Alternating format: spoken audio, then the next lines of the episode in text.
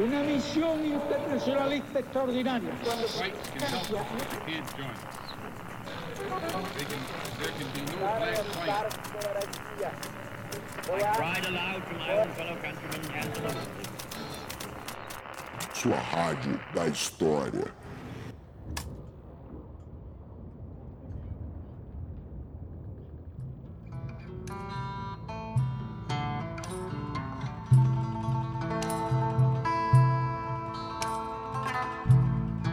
Dia, boa tarde, boa noite. Pega seu tapa-olho que esse é o podcast História Pirata, o podcast que impera nos mares deste Brasil. Eu sou o Daniel Gomes de Carvalho e eu sou um dos apresentadores aqui do História Pirata. O meu amigo, que apresenta aqui comigo, o Rafinha Verdasca, o Rafael Verdasca, neste momento não está comigo, porque ele está de férias, ele está viajando, né? Estamos aqui, eu estou gravando isso aqui em janeiro, e ele está de férias, lá do colégio, do cursinho onde ele dá aula, mas eu mesmo, Daniel, eu não estou de férias, né? Porque a gente aqui na UNB, na universidade, a gente está repondo as aulas perdidas na pandemia, né? Então, enfim, ainda bem que a gente está terminando. Agora em fevereiro a gente termina a reposição e em março a gente começa oficialmente o primeiro semestre de 2023 e fica alinhado. Então eu não estou de férias, estou trabalhando, por isso que eu estou aqui gravando com vocês. Bom, como vocês sabem, vocês que acompanham a gente aqui no História Pirata já há quatro anos, esse é o nosso quarto ano de podcast, esse ano de 2023, né, quando eu estou gravando isso aqui. É, vocês que nos acompanham sabem que no comecinho do ano a gente costuma lançar episódios bônus, episódios um pouco diferentes, com uma pegada diferente, às vezes retomando algum evento que a gente fez em 2022, no ano anterior, e, e lançando aqui para vocês. E hoje não vai ser diferente. Hoje a gente vai lançar uma conversa que a gente teve alguns dias atrás, do momento que eu estou gravando, com o professor Bruno Leal. Bruno Leal, para quem não sabe, é um dos nomes mais importantes da história pública no Brasil. Ele tem o portal Café História, que quem não conhece, recomendo que busque aí no site, na internet, o Café História, um grande portal, um dos mais antigos, na verdade, o mais antigo portal de história pública no Brasil. Eu mesmo conheci lá em 2008, né? Eu lembro que eu conheci o Café História numa entrevista com Hilário Franco Júnior, professor, antigo professor de História Medieval lá na USP. E o Bruno é editor do Café História já então há muitos anos, um portal muito antigo. O Bruno é uma referência para quem estuda história pública no Brasil e para minha sorte ele é meu amigo e também meu colega de história contemporânea aqui na UNB, né? Nós somos professores da mesma área. Eu estudo lá o comecinho da história contemporânea, da assim chamada, né, história contemporânea. Esses termos são problemáticos, né? Mas enfim, eu estudo ali o final do 18, começo do 19, como nossos ouvintes já sabem, e ele de fato estuda mais precisamente o século 20. Embora nós dois é, às vezes passamos aventuras nos outros séculos também. Bom, e o Bruno, então, ele, ele já esteve aqui no História Pirata, justamente num episódio sobre história pública, e hoje eu vou apresentar para vocês uma palestra dele que ele deu num grupo chamado Política através da História, já vou falar sobre esse grupo, e nessa palestra ele explica como é o mestrado em História. É, eu escutei a palestra do começo ao fim, participei dela no finalzinho, como vocês vão escutar, e eu, assim, o que eu sempre penso é, eu adoraria ter escutado essas coisas é, quando eu estava ali na graduação, no início do mestrado. Né? Então é uma série de informações dizendo como é um mestrado em História. E na verdade eu acho que quem quer fazer mestrado em outras áreas, esta palestra, para quem quer fazer mestrado em outras áreas, essa palestra que a gente vai ouvir agora pode ser bastante útil também. Então esse programa é uma conversa, uma palestra e também uma conversa, depois ele vai responder dúvidas que as pessoas enviaram para ele, sobre a, a, como é fazer um mestrado em História, o projeto, o passo a passo, bolsa, as dificuldades, as questões. Então tenho certeza que vocês vão adorar, eu mesmo adorei e adoraria ter escutado isso anos atrás. Não deixem de comentar lá no nosso Instagram, no História Pirata, no arroba História Pirata, o que vocês acharam da palestra, se vocês gostaram, impressões, se quiserem enviar dúvidas e marcar o Bruno lá, pode, ele já autorizou.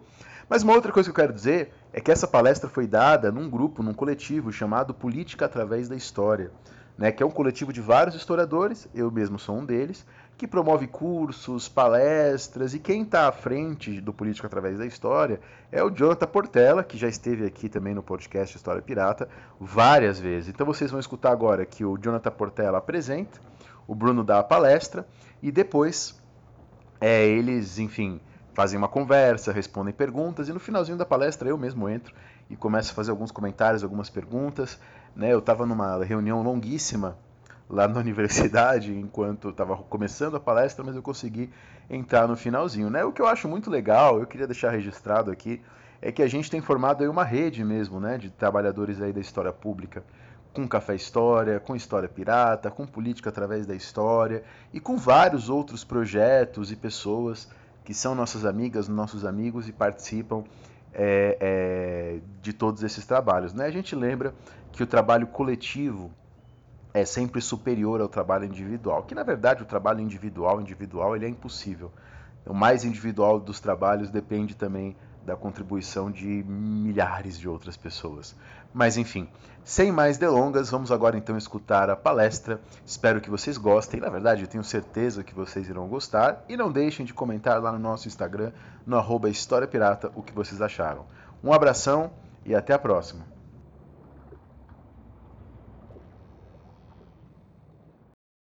Boa noite, pessoal que está chegando. Tivemos, tivemos muitas inscrições para esse, esse evento aqui com o Bruno Leal. Ficamos muito felizes com isso, por saber que tem tanta gente interessada no, no, no, no mestrado e principalmente explorando aí as possibilidades de saber mais sobre eu, eu pelo menos quando eu fui fazer mestrado, não tinha, não tinha tanta tanta informação assim como um livro organizado que nem o Bruno organizou agora para falar sobre o assunto. A gente vai meio que tateando assim. Quando, quando, é que você fez mestrado, Bruno? Tem um tempinho já, né? Eu tenho, tenho. Pode falar essa hora, o ano que eu, que eu fiz Putz. o mestrado? eu fiz o mestrado, eu entrei no mestrado em 2007. É, fa 2007. faz um tempinho. Tem um tempinho já. E quando você foi fazer, você foi na UFRJ?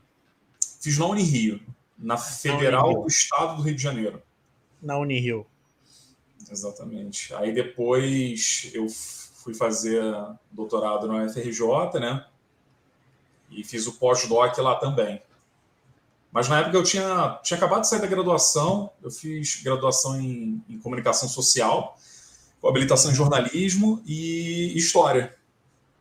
Era uma loucura, saía de casa seis da manhã e voltava às onze da noite, morto.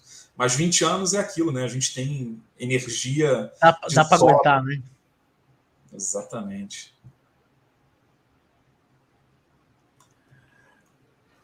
E. Bom, isso faz 20 anos. E você, e como é que era mais ou menos essa informação? Vocês já tinham uma cultura assim de todo mundo fazer mestrado, da maioria dos alunos que buscavam mestrado? Uh, vocês queriam saber mais sobre pós-graduação? Como é que funcionava? Cara, eu acho assim, é uma coisa que a gente herdou ainda hoje, assim, os professores, pelo menos a maioria, é, não dá tanta atenção a esse papo sobre pós-graduação. Talvez a gente subentenda que os alunos de graduação conheçam o que, que é o mestrado, o que, que é o doutorado, o que, que é a vida acadêmica, as possibilidades de trabalho, né? É como se essa coisa estivesse no ar. E, na verdade, isso não está no ar, né? Então, eu lembro que eu tive muita dificuldade eu tinha vergonha de perguntar algumas coisas, eu tinha medo de uhum. parecer besteira, né? Mas na época eu tive uma sorte. Qual foi essa sorte? Eu, eu conversei, eu, eu fiz iniciação científica com um professor da sociologia na UERJ. Então, uhum. fiz dois anos de iniciação científica com ele. E aí, no finalzinho da iniciação científica, que coincidiu com o final da minha graduação, é, eu conversei muito com ele sobre mestrado, onde podia fazer, né? E foi ali com ele, naquele papo ali, que eu consegui descobrir, consegui ter mais informações sobre o mestrado. Como é que eu fazia esse negócio, né? Qual era a diferença das aulas do mestrado para as aulas da graduação? Qual era a diferença em termos de orientação? Quanto tempo levava? Isso tudo foi perguntando para ele, porque não sabia a pós-graduação para mim era uma coisa meio enigmática dentro dentro da UERJ e das outras universidades também. Era aquela portinha lá que aquele pessoal entrava, ficava um tempão lá nas aulas e não tinha tanto acesso. Então, foi uma coisa que eu fui descobrindo aos poucos mesmo nessa relação com meu, o meu professor de iniciação científica. E, e foi isso, em, em muitos sentidos, que que me provocou a, a escrever o, o livro. Foi a tua própria experiência. Exatamente, de, de estar perdido, né? De se sentir perdido nessa coisa de pós-graduação. Aí, quando eu comecei a dar aula no ensino superior, é, fui cada vez mais conversando com as turmas, né? Mobilizando eles para essa questão da pós-graduação. E Uhum. cá estamos alguns anos depois. Ó, então, já aproveitando, pessoal, é, vocês estão vocês estão aqui, nós já estamos com mais de 250 pessoas. ah, o Bruno, o Bruno Leal, que vai ministrar essa oficina, ele acabou de lançar. Faz pouco tempo que foi lançado, né? Tem um Eu- mês. Tem um mês. Ah, esse livro, esse e-book aqui, Quero Fazer Mestrado em História, que tá por, a- por apenas R$17,90. Se você usa o Kindle Unlimited, ele tá de graça. Ah, mas também o, o, o preço R$17,90 é um precinho bem camarada. E então é só você acessar na Amazon, na descrição do vídeo aqui no próprio YouTube. Vocês vão olhar na descrição, tem o link para vocês acessarem o livro. Quero fazer mestrado em história, tudo que você sempre quis saber sobre o mestrado em história, mas teve medo de perguntar. É muito importante, gente. É um, esse, esse aqui é um investimento mesmo. Ah, vale muito a pena. Deem uma olhada aí. ah, vai ser um livro, é um e-book, é digital, vocês vão ah, conseguir ler facilmente. E a gente conseguiu trazer o Bruno aí, que foi muito difícil, o Bruno tem um cachê caríssimo, entendeu? Mas ele, ele, ele se disponibilizou aí para vir falar tanto do livro quanto da essa oficina aí, que está totalmente conectada com o livro. É o tipo de material que eu queria que tivesse disponível quando eu fui prestar, fui prestar mestrado. Então, pessoal, fiquem aí ligados e, e o link tá na descrição aí para quem quiser ter acesso, para quem quiser ah, comprar. Antes de passar aqui para o Bruno, quero fazer dois convites para vocês. O primeiro, aliás, três. O primeiro para vocês se inscreverem aí no canal, aproveitem. Nós estamos fazendo muita live aqui no, no, no canal do PA, do Política Através da História, sobretudo reagindo a materiais sobre história que são publicados na internet. Meu óculos está muito bom, cara. Hoje foi uma, hoje foi uma perninha aqui, então ele só tá, ele só tá de um lado. Mas é, mas é, mas é isso daí. Cada dia uma derrota diferente. E então vocês uh, se inscrevam aí no canal do PA e acompanhem aí as nossas atividades. O segundo é para vocês se tornarem um apoiador, vocês apoiarem o PA. É o primeiro link que está aqui na descrição do vídeo. Uh, vocês vão poder, por apenas 15 reais por mês, vocês vão poder fazer parte de um grupo de WhatsApp com os professores do PA.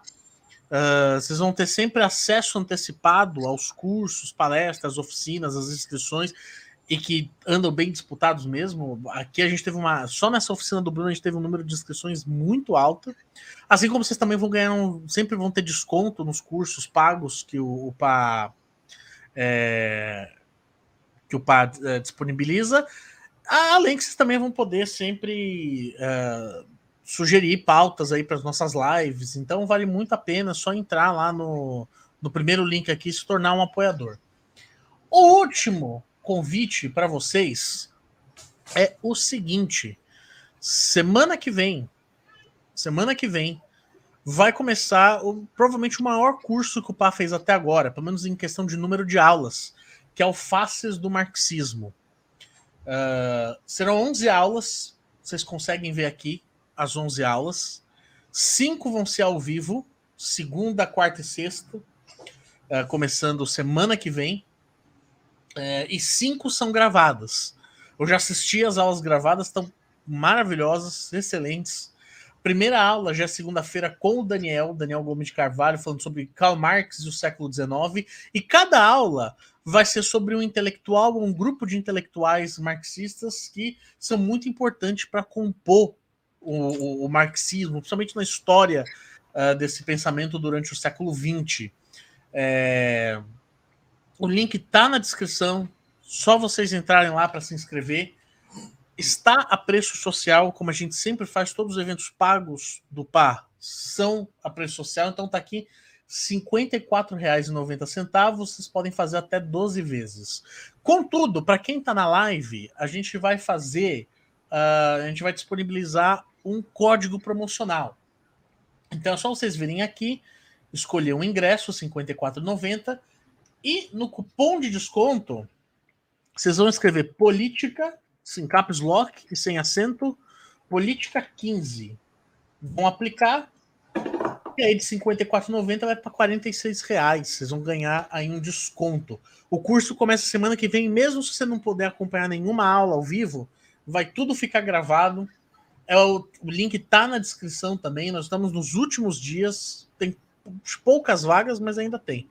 Então é só clicar lá, pessoal, e se inscrever. Bom, o Bruno, que tão gentilmente atendeu nosso convite para vir aqui dar essa oficina, Uh, ele é professor da Universidade de Brasília, da UNB. É um, acho que assim, é uma das pessoas que eu conheço mais ativas no que a gente chama de história pública e principalmente na divulgação, tanto de conhecimento histórico quanto da vida acadêmica.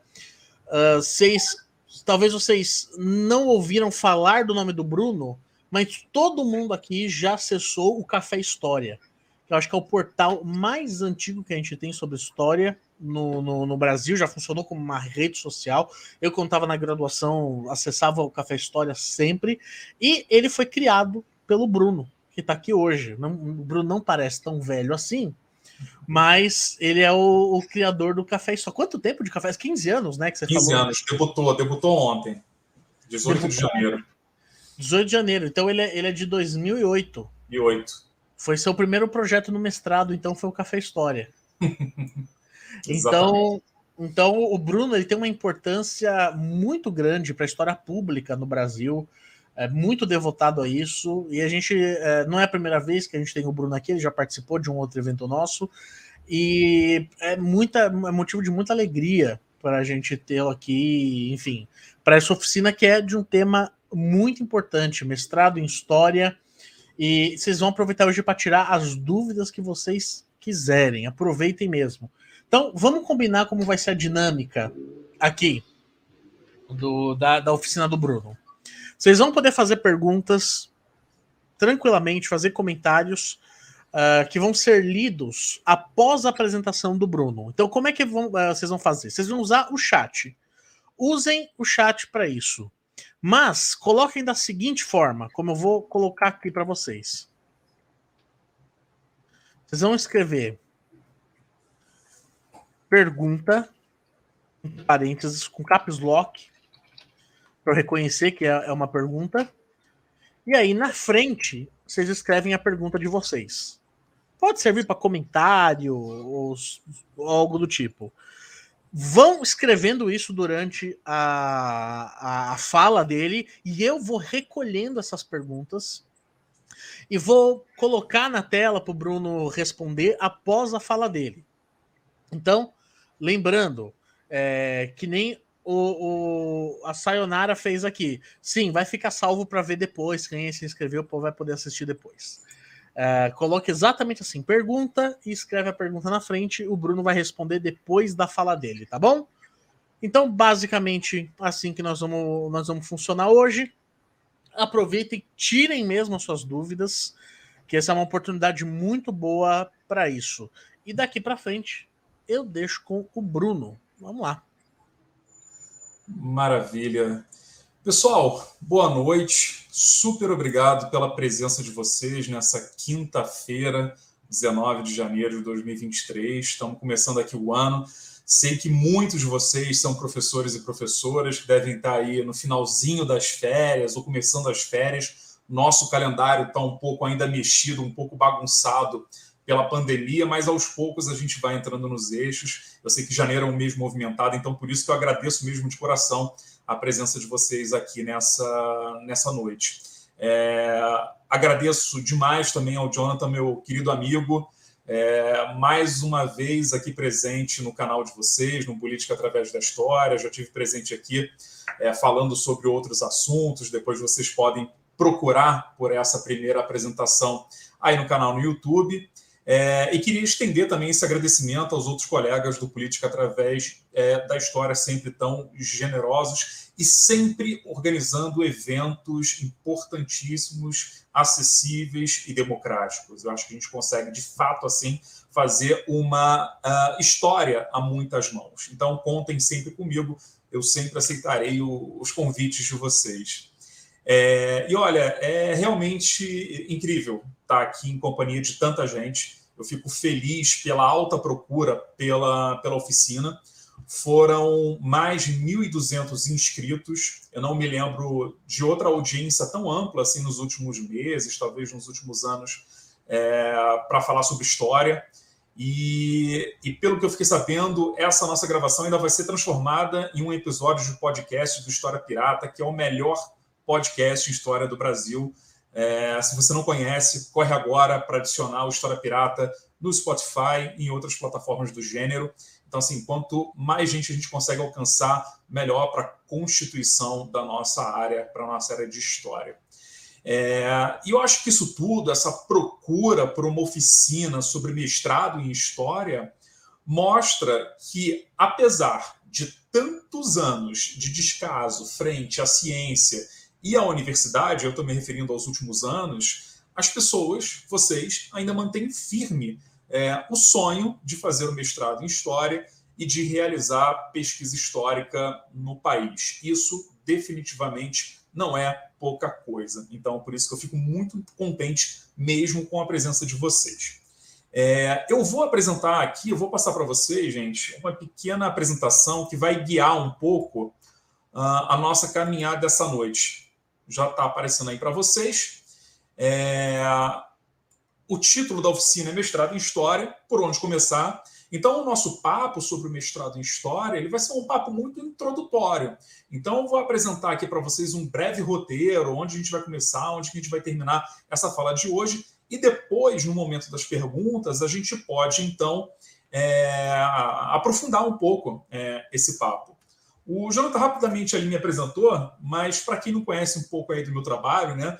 Meu nome é Bruno Leal, eu sou jornalista, sou historiador, sou professor aqui do Departamento de História é, e do programa de pós-graduação em História da Universidade de Brasília, a UNB. Eu já fui professor também dos institutos de História da UF e da UFRJ, no Rio de Janeiro, e atuei durante três anos como professor colaborador do programa de pós-graduação em História Pública da Universidade Estadual do Paraná, a Unespar. Eu pesquiso História Pública, divulgação científica, Uh, eu sou professor de História Contemporânea aqui na UNB, então os meus temas de interesse uh, são nazismo, holocausto e crimes de guerra do nazismo. Já escrevi bastante sobre isso na Amazon, vocês conseguem encontrar uh, alguns outros livros meus, por exemplo, O Homem dos Pedalinhos, que é a minha tese de doutorado, que eu falo sobre um imigrante da Letônia que veio para o Brasil nos anos 50 e que foi acusado de ser um criminoso de guerra nazista. Então, essas minhas produções vocês conseguem encontrar facilmente na, na internet. E além disso tudo, como o Jonathan também já acabou sinalizando, eu sou o criador e editor-chefe do Café História, que é um portal gratuito de popularização do conhecimento histórico que completou ontem, 18 de janeiro de 2023, 15 anos. E eu estava conversando com o Jonathan, né, como que o tempo é uma raposa. É, então, assim, é, é, foi um período que passou muito rápido, um período de, em que eu me aprofundei no debate sobre divulgação científica, sobre história pública. Eu acabei rodando o país, conheci muita gente bacana e fiz amizades que permanecem até hoje cada vez mais sólida. Então, é isso que é o interessante da internet, né? Por mais que a gente produza é, projetos que são projetos à distância, projetos virtuais, digitais, é, isso não elimina esse contato do olho no olho, né, esse contato mais cara a cara. Então, isso é muito importante para mim. Para quem não conhece o projeto, o endereço é super fácil, é www.caféhistoria.com.br. E por falar em link, eu vou, no decorrer da minha fala, citar várias plataformas, serviços, é, sites. Não se preocupem tá, em anotar desesperadamente isso, porque na descrição aqui do vídeo no YouTube você encontra uma lista que eu produzi com todos os sites que eu vou citar na ordem em que eu vou citar eles. Então, tá tudo ali, é, inclusive o link também do meu livro, Quero Fazer Mestrado em História, também está na descrição. Então, não se preocupem em anotar, vocês vão ter acesso é, de forma muito tranquila a esse material. É, aqui está o livro, né, que a gente já acabou mostrando, ele está disponível na, na Amazon Brasil. E o convite para fazer essa oficina ela surgiu no final de dezembro, logo depois que eu lancei o meu novo livro, que é justamente esse que vocês estão vendo aqui na tela. Eu quero fazer mestrado em História, é, que está disponível apenas no formato e-book na Amazon Brasil. É, você pode ler esse livro no celular, no computador, no tablet ou no Kindle. Não importa se você tem um Windows ou se você tem a Apple, não importa se você é Android ou se você é iOS. Todos são compatíveis com esse e-book. Uh, a ideia, por que, que eu não estou fazendo uma versão impressa? Porque a ideia é oferecer um livro que possa ser mais barato, mais democrático que possa ser baixado rapidamente. Quem é assinante do Kindle Unlimited, que é o serviço de uh, assinaturas da Amazon, é tipo a Netflix da Amazon, uh, você pode ler o livro gratuitamente. E aí, é, quem quiser adquirir o livro, o link está aqui na descrição do YouTube. É, e só uma observação: você precisa comprar pelo desktop, pelo seu computador, porque desde o ano passado a, a Amazon não renovou a sua parceria com a Apple e nem com a Samsung. Então, ela não permite mais que nenhum de nós compremos e-books pelo celular. Isso não afeta a leitura, você pode comprar no computador e ler em qualquer um desses dispositivos. Só não consegue fazer compras através do aplicativo. Você já deve ter é, notado isso. Pois bem, como é que surgiu a ideia desse livro? Né? Quando eu comecei a dar aula no ensino superior, uh, eu rapidamente percebi o seguinte: muitos dos meus alunos e das minhas alunas, sobretudo na reta final da graduação em História, tinham grande interesse em continuar os estudos fazendo mestrado mas a maioria acabava não fazendo a pós-graduação ou adiava esse desejo simplesmente porque desconheciam como funcionava o mestrado, como funcionava a vida acadêmica. E aí, diante desse problema, eu decidi fazer uma coisa que não é muito comum na graduação. Eu comecei a separar partes das minhas aulas para conversar com as minhas turmas sobre mestrado e doutorado. E aí, nessas conversas, eu falava sobre processo seletivo é, do mestrado, eu explicava qual era a diferença das disciplinas do mestrado para as disciplinas da graduação, ou ainda é, eu explicava o que, que era uma banca de qualificação, uma banca de defesa, eu falava e falo como funcionam as bolsas e as possibilidades do mercado de trabalho para quem tem um título de mestrado em uh, História. O resultado foi incrível. Eu comecei a ver um número cada vez maior de ex-alunos de graduação que vinham prestando o processo seletivo para o mestrado e, melhor do que isso, sendo aprovado nesse processo seletivo. Isso aconteceu inicialmente na Universidade Federal Fluminense, onde eu dei aula por dois anos, e depois aqui na UNB. E aí passou o tempo e eu tive vontade de ampliar essa audiência. Eu queria alcançar um público maior do que aquele das minhas turmas presenciais. E aí foi então que eu tive a ideia de escrever um livro que explicasse não só o processo seletivo, dando dicas, sugestões, como também um livro que explicasse o que é o mestrado, afinal de contas, desde a escolha do orientador até a banca de defesa. A escrita desse projeto começou em 2020, quando a pandemia chegou ao seu ápice e terminou no final do ano passado, em 2022, quando todos nós, ou quase todos nós, já estávamos de volta presencialmente às salas de aula. E aí, em dezembro, veio o convite do, do canal e prontamente aceitei. Seria mais uma possibilidade de, de falar com outras pessoas sobre o mestrado em História. Né? E aí, como é que vai funcionar, pessoal, a nossa dinâmica hoje da, da oficina? A nossa oficina vai funcionar da seguinte forma: eu vou falar durante os próximos 60 minutos e essa fala vai ser dividida em quatro partes. Parte 1, o que é o mestrado. A parte 2, a história do mestrado em História. Parte 3, o mercado de trabalho é, em História no Brasil. E a última parte, o processo seletivo. Depois Ô Bruno, dessa quarta só, só parte... posso pedir para você aumentar tem como se aumentar? Tem, tem sim. Melhorou? Ah, tá per perfeito agora. Maravilha. E aí, depois dessa parte 4, a gente tem o que eu chamo de um bônus track. Mas, como um bom comunicador, eu não vou explicar o que é esse bônus track, né? Para manter a nossa audiência. E aí, depois a gente vê o que, que eu vou falar aí nessa, nessa quinta parte, digamos assim, do nosso encontro. E aí, pessoal, enquanto eu estiver falando, vocês podem já colocar as suas dúvidas, seus comentários, tudo aqui já no nosso chat, que daqui a pouco eu vou receber essas perguntas e vou conversar sobre elas com vocês. É, e a gente vai ter mais ou menos aí entre 30 e 50 minutos para tirar essas dúvidas, para conversar sobre esse processo do mestrado em História. É, e nessa hora, assim, uma coisa extremamente importante, que vocês sejam bem, bem objetivos e objetivas na maneira é, de formular a pergunta, porque aí isso permite que eu consiga responder um grande número de questionamentos, tá bom? Bom, vamos lá então, gente, para a nossa primeira parte, que é essa parte que eu estou chamando aí, o que é um mestrado, né? É, e aí eu vou ser extremamente didático, tá? O mestrado, ele é um tipo de pós-graduação. E há basicamente dois tipos de pós-graduação. A pós-graduação estrito senso, que é justamente o mestrado e o doutorado, e a pós-graduação lato senso, que é aquela pós-graduação que a gente chama de especialização ou das MBAs, que são super conhecidas no campo da administração, da engenharia, né? É, da economia também, que são aqueles cursos de pós-graduação de 360 horas.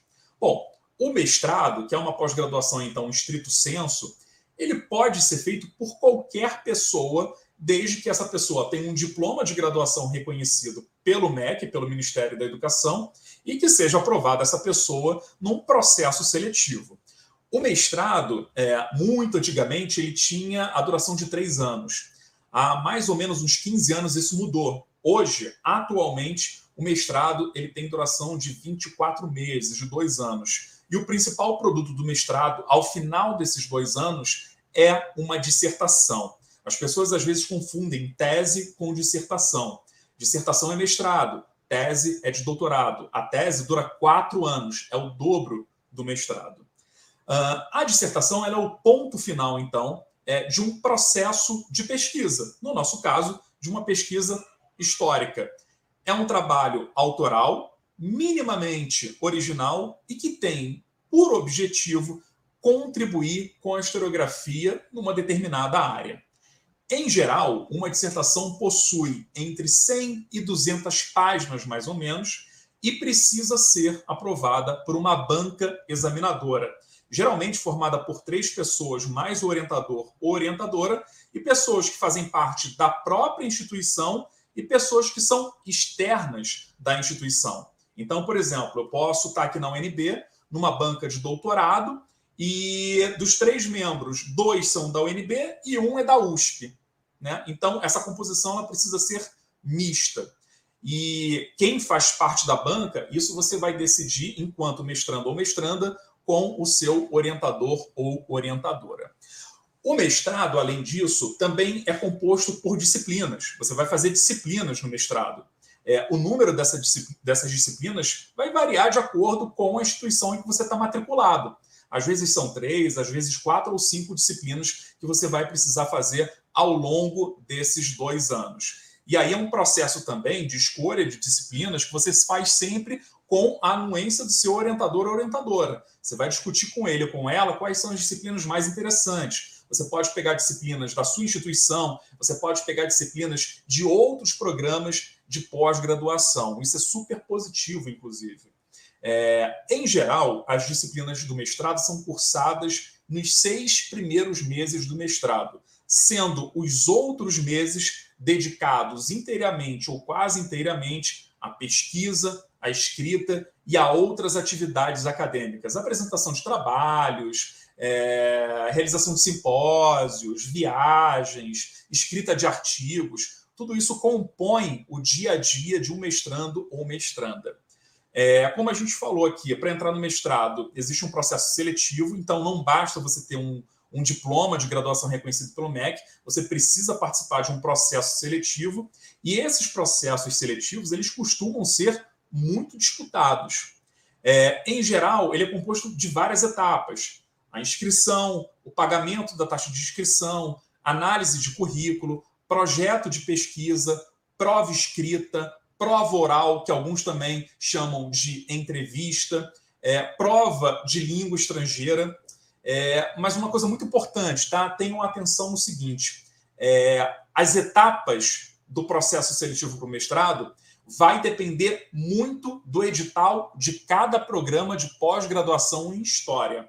Então, aliás, tenham esse cuidado para tudo que eu vou falar aqui, porque a gente não tem uma padronização, ou seja, a USP, a UNB, a UFRJ, a UFPE, a UFMA, elas podem ter e geralmente têm editais que são diferentes. Então, assim, sabe aquela máxima de que a, o edital é a lei do concurso? Pois bem, isso funciona também para o mestrado em História. Então, fiquem atentos aos sites dos programas de pós-graduação em que vocês querem prestar o mestrado.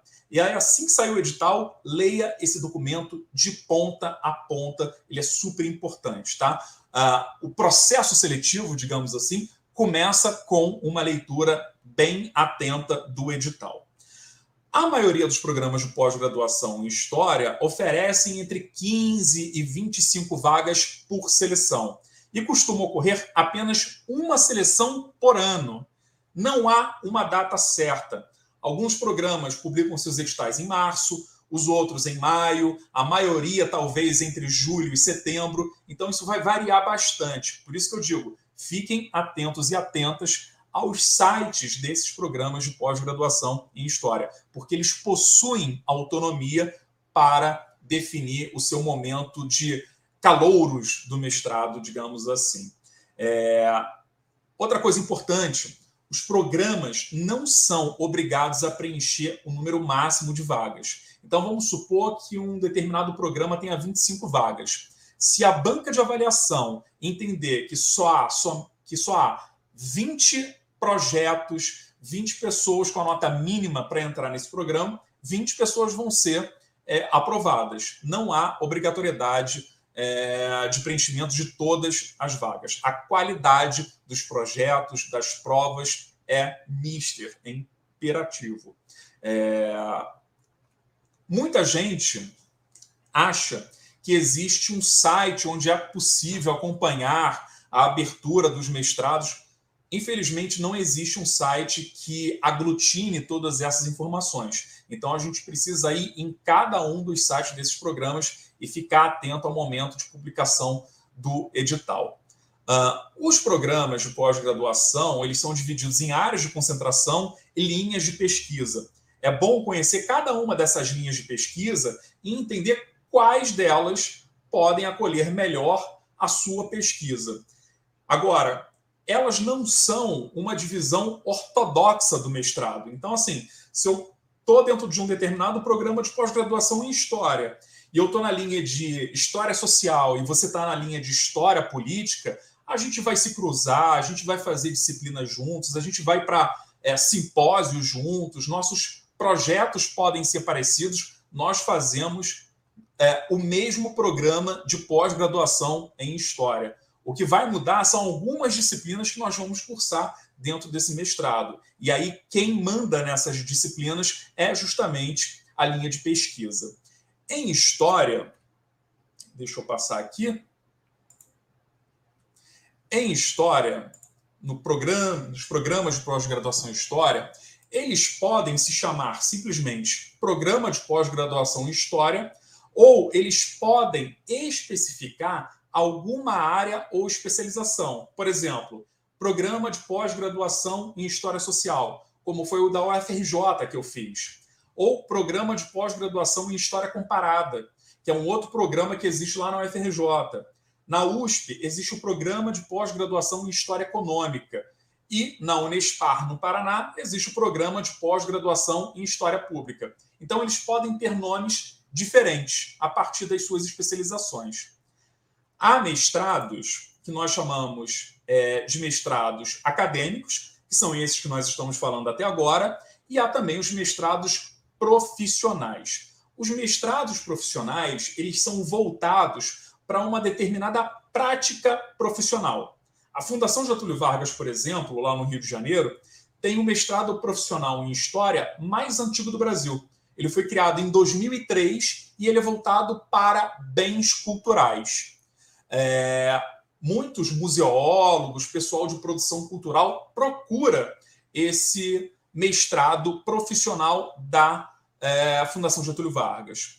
Uh, agora, o maior e mais conhecido mestrado profissional no Brasil em História é o Prof. História, que é voltado para professores do ensino básico.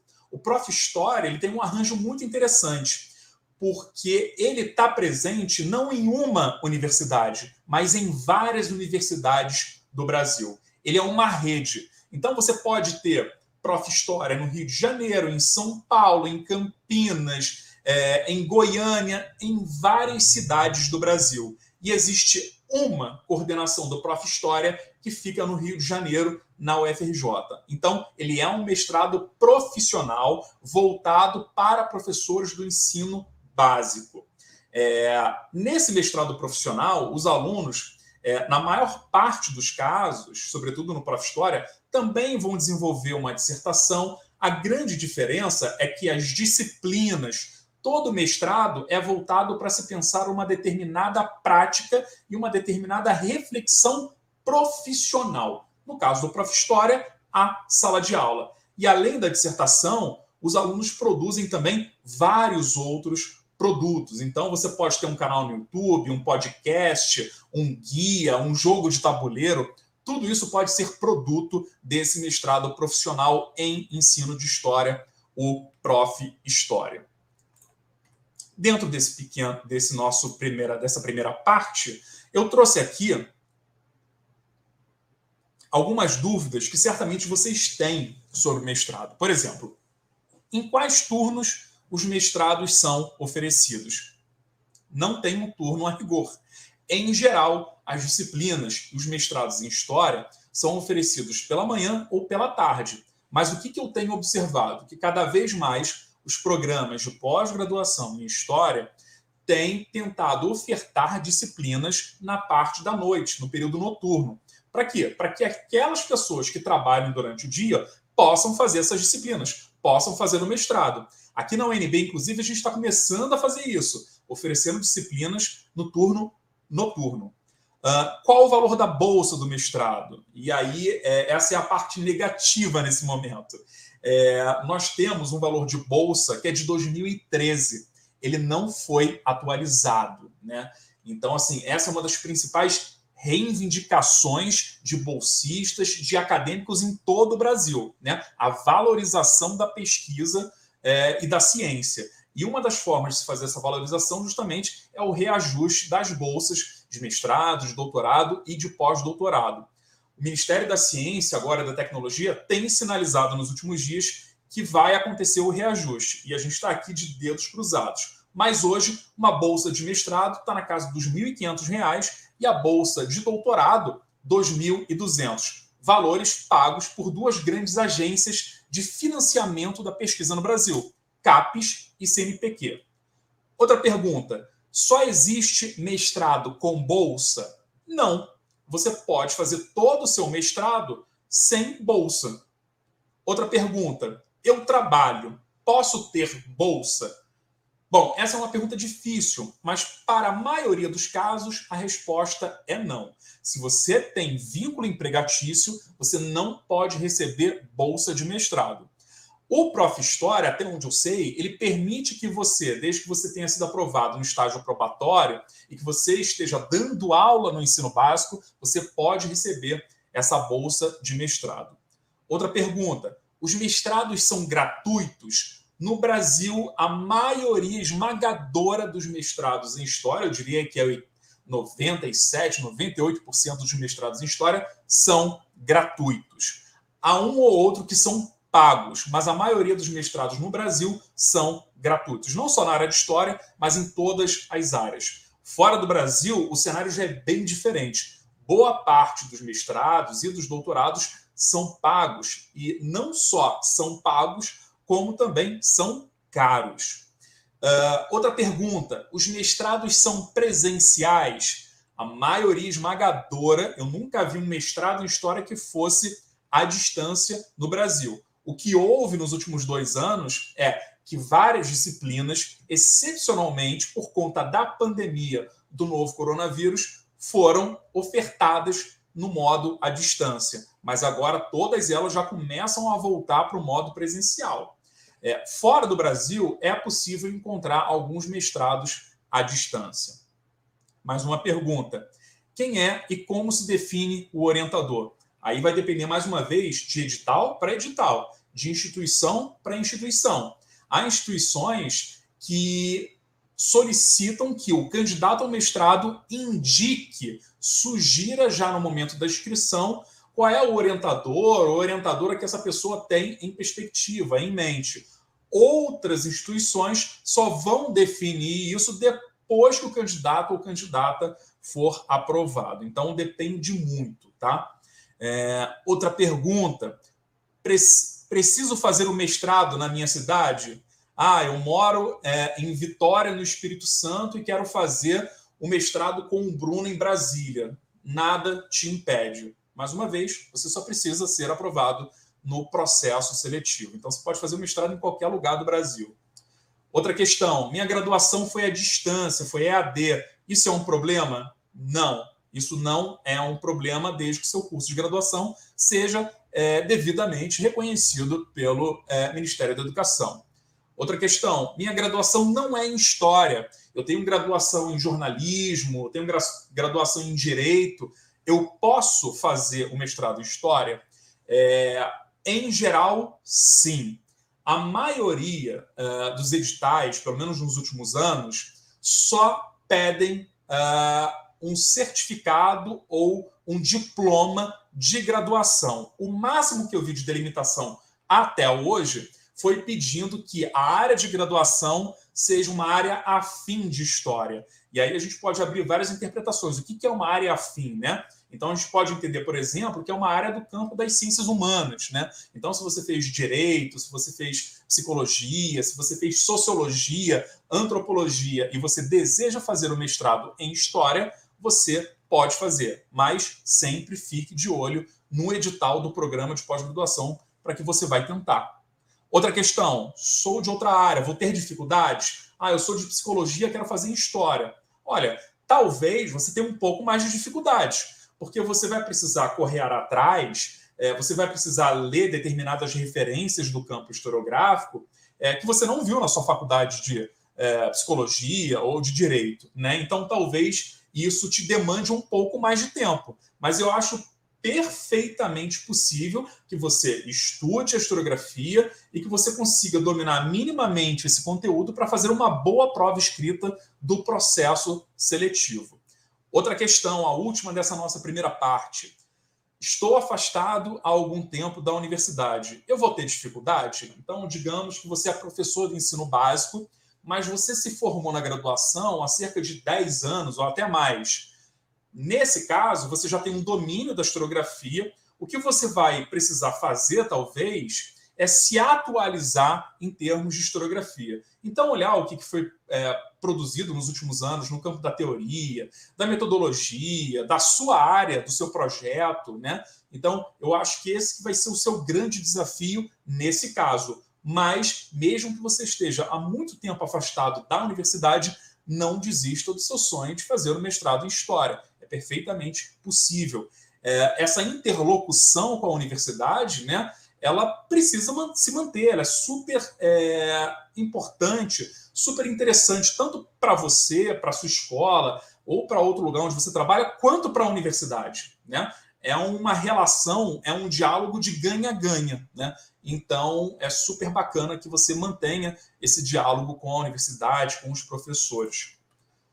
Chegamos assim na nossa segunda parte, a história do mestrado em História. É que você muito breve, é mais uma curiosidade. Atualmente, há 82 programas de pós-graduação em História no Brasil. E esses 82 programas de pós-graduação que possuem mestrado são distribuídos por todas as regiões do país né? E aí são mestrados ou profissionais ou acadêmicos ou tem os dois. Mas nem sempre foi assim, nem sempre tivemos essa boa oferta de mestrados em história. O primeiro curso de mestrado em História, credenciado pelo antigo Conselho Federal de Educação, foi o mestrado em História da Universidade Federal do Paraná, a UFPR. Essa primeira experiência teve início em outubro de 1972. Era um mestrado oferecido na área de História do Brasil. E ele tinha duas opções que a gente pode chamar aqui de forma rudimentar de linha de pesquisa. Uma era a história econômica e a outra a história demográfica. Mas, antes desse mestrado da UFPR, já havia outros dois mestrados em História em funcionamento, embora ainda não reconhecidos formalmente pelas instâncias superiores. Lembrando, pessoal, que no início dos anos 70, na verdade, desde o final dos anos 60, esse é o momento de organização da pós-graduação no Brasil.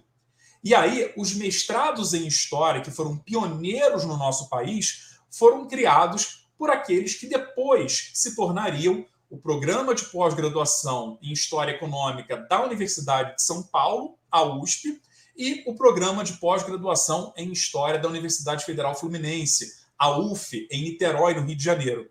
Os dois foram criados em 1971. E aí, a título de curiosidade, a primeira é, dissertação defendida no programa é, de mestrado em História da UF ocorreu no dia 29 de julho de 1974. E essa dissertação se chamava A Evolução do Sistema Financeiro na Época Vargas. Foi uma dissertação sobre Era Vargas.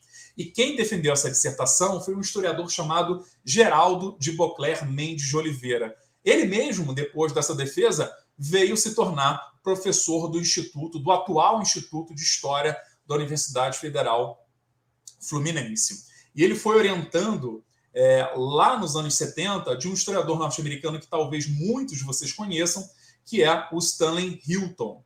E essa dissertação teve 67 páginas, um número muito menor do que a média das dissertações atuais, que tem aí entre 100 e 200 páginas. Então vejam como era diferente nessa época.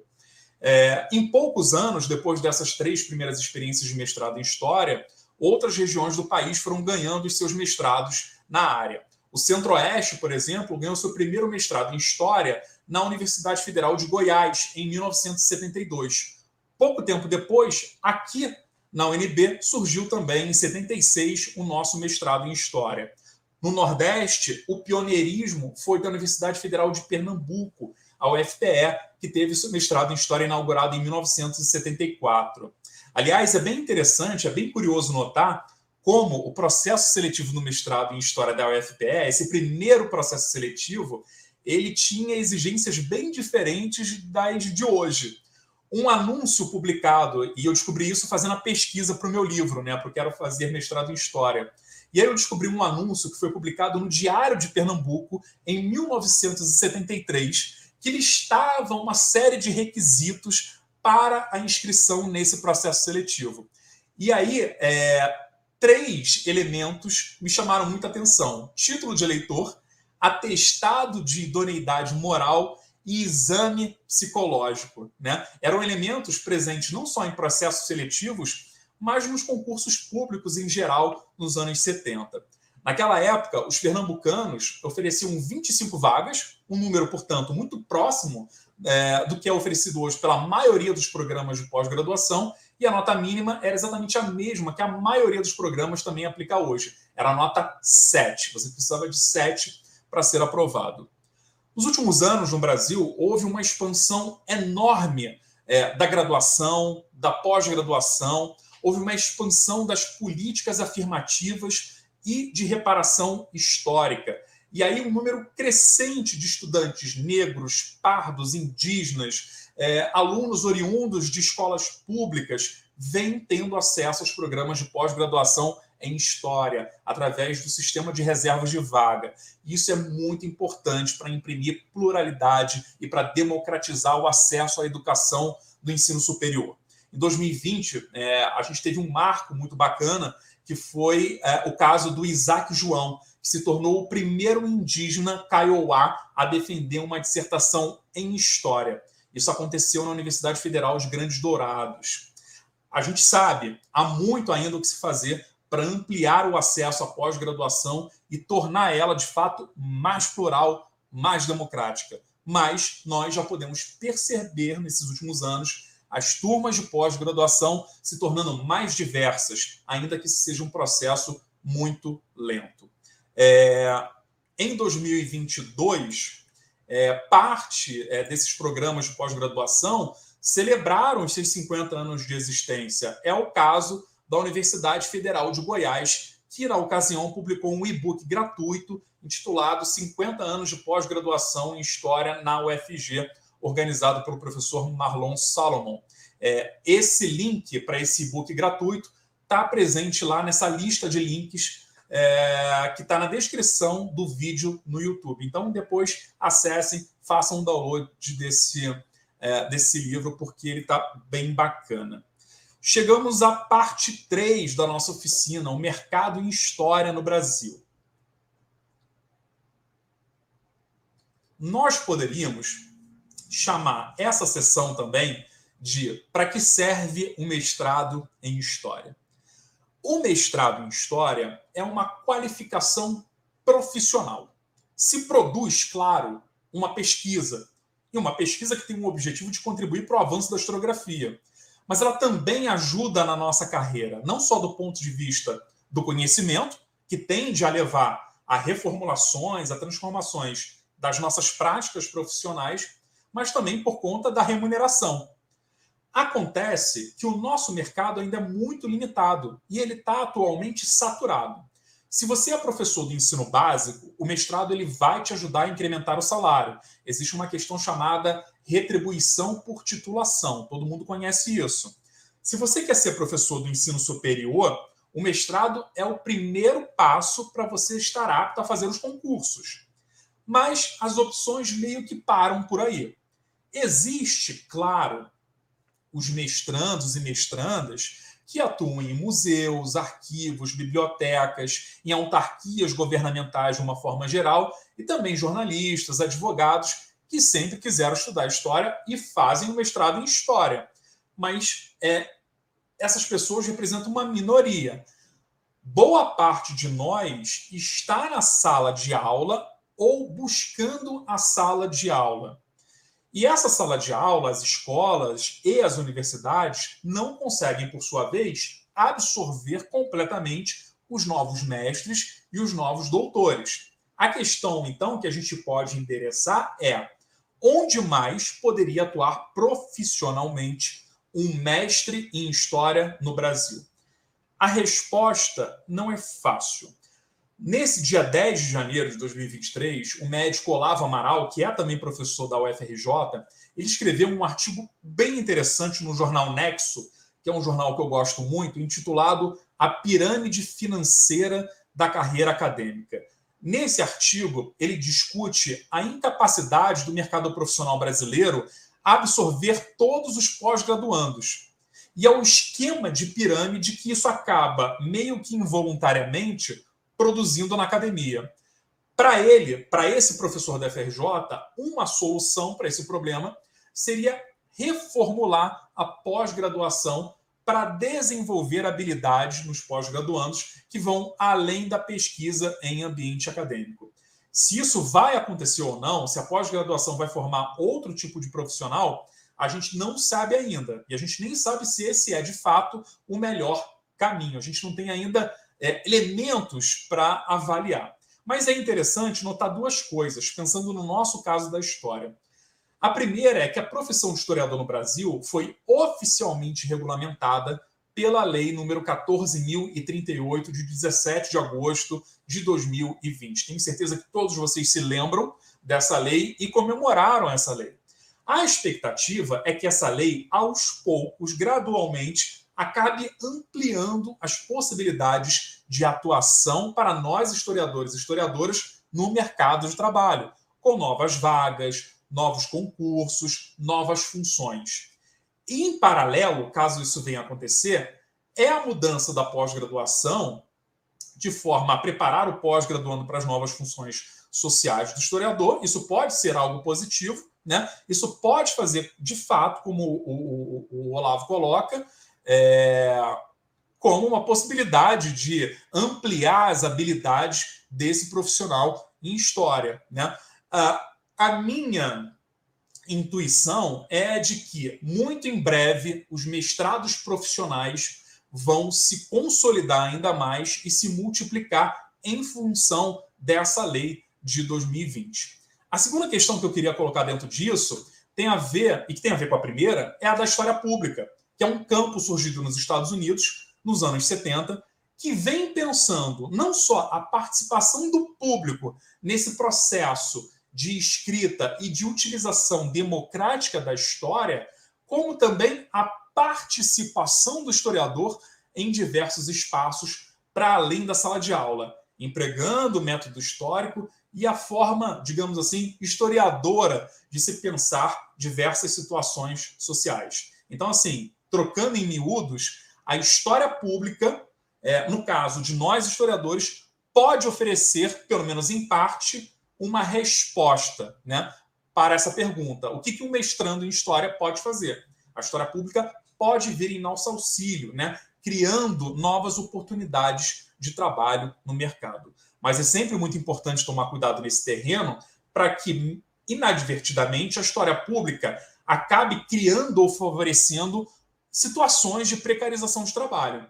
E aí, sobre isso, eu recomendo demais a leitura de um artigo chamado O Historiador com CNPJ: Depressão, Mercado de Trabalho e História Pública, de um professor chamado Pedro Teles da Silveira. Esse artigo foi publicado há dois anos na revista Tempo e Argumento. O link para esse artigo também está lá nesse documento é, que se encontra aqui na descrição desse nosso vídeo, dessa nossa oficina. E aí chegamos na última parte da nossa, da nossa oficina, talvez a mais esperada por vocês, que é o processo seletivo para o mestrado. O processo seletivo do mestrado ele é dividido em várias fases, a depender da instituição. Então, reforço o que eu já disse antes. É fundamental que vocês leiam de ponta a ponta o edital do programa de pós-graduação que vocês irão fazer. Mas, em geral, todas essas fases estão presentes nos processos seletivos: prova escrita, projeto de pesquisa, entrevista e prova de línguas. Quase sempre, todas essas etapas são eliminatórias e classificatórias, com exceção quase sempre da prova de línguas, que em muitos casos é apenas eliminatória e não classificatória.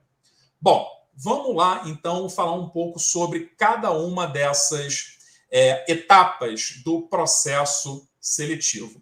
A gente poderia falar muita coisa sobre cada uma dessas etapas, sobre dicas, sugestões, é, e que são coisas que vão aumentar as chances de vocês serem bem-sucedidos nesse processo seletivo. Mas por conta de tempo, eu resolvi fazer o seguinte: eu vou dar quatro dicas para cada uma dessas etapas. E aí, depois, no momento das perguntas, a gente vai explorando outros caminhos, outros elementos, tá bom? Vamos lá, então, falar sobre a prova escrita. Vou passar aqui. Vamos lá. Prova escrita, então, pessoal. É, a prova escrita geralmente é composta por questões no campo da teoria, da metodologia e da historiografia. Então, é o seguinte: é, muito dificilmente você vai encontrar numa prova de mestrado uh, uma questão sobre história medieval ou sobre é, a Primeira Guerra Mundial. Não, você vai encontrar questões que dizem respeito a diversas áreas do conhecimento em história. Então, você pode encontrar uma questão sobre objetividade em história, ou você pode encontrar uma questão que vai abordar microhistória, né? Então, assim, estude muito teoria, metodologia, historiografia. O candidato ele tem mais ou menos entre duas e quatro horas para fazer essa prova, a depender do programa. É uma prova escrita presencialmente e que depois vai ser corrigida pela banca. Tá? E aí, quais são as dicas que eu dou para a prova escrita? Primeiro, não faça fichamento dos textos. Você pode fazer o fichamento dos textos na sua casa, quando você estiver é, examinando o livro, o artigo, você pode pegar um caderno, um documento no Word, no computador e fazer o fichamento. Agora, não faça um texto fichamento na prova. Mais do que citar autores e autoras, dialogue com esses autores e autoras porque isso vai mostrar à banca que você não só conhece um autor e a obra dele, como você sabe o que fazer com esse autor.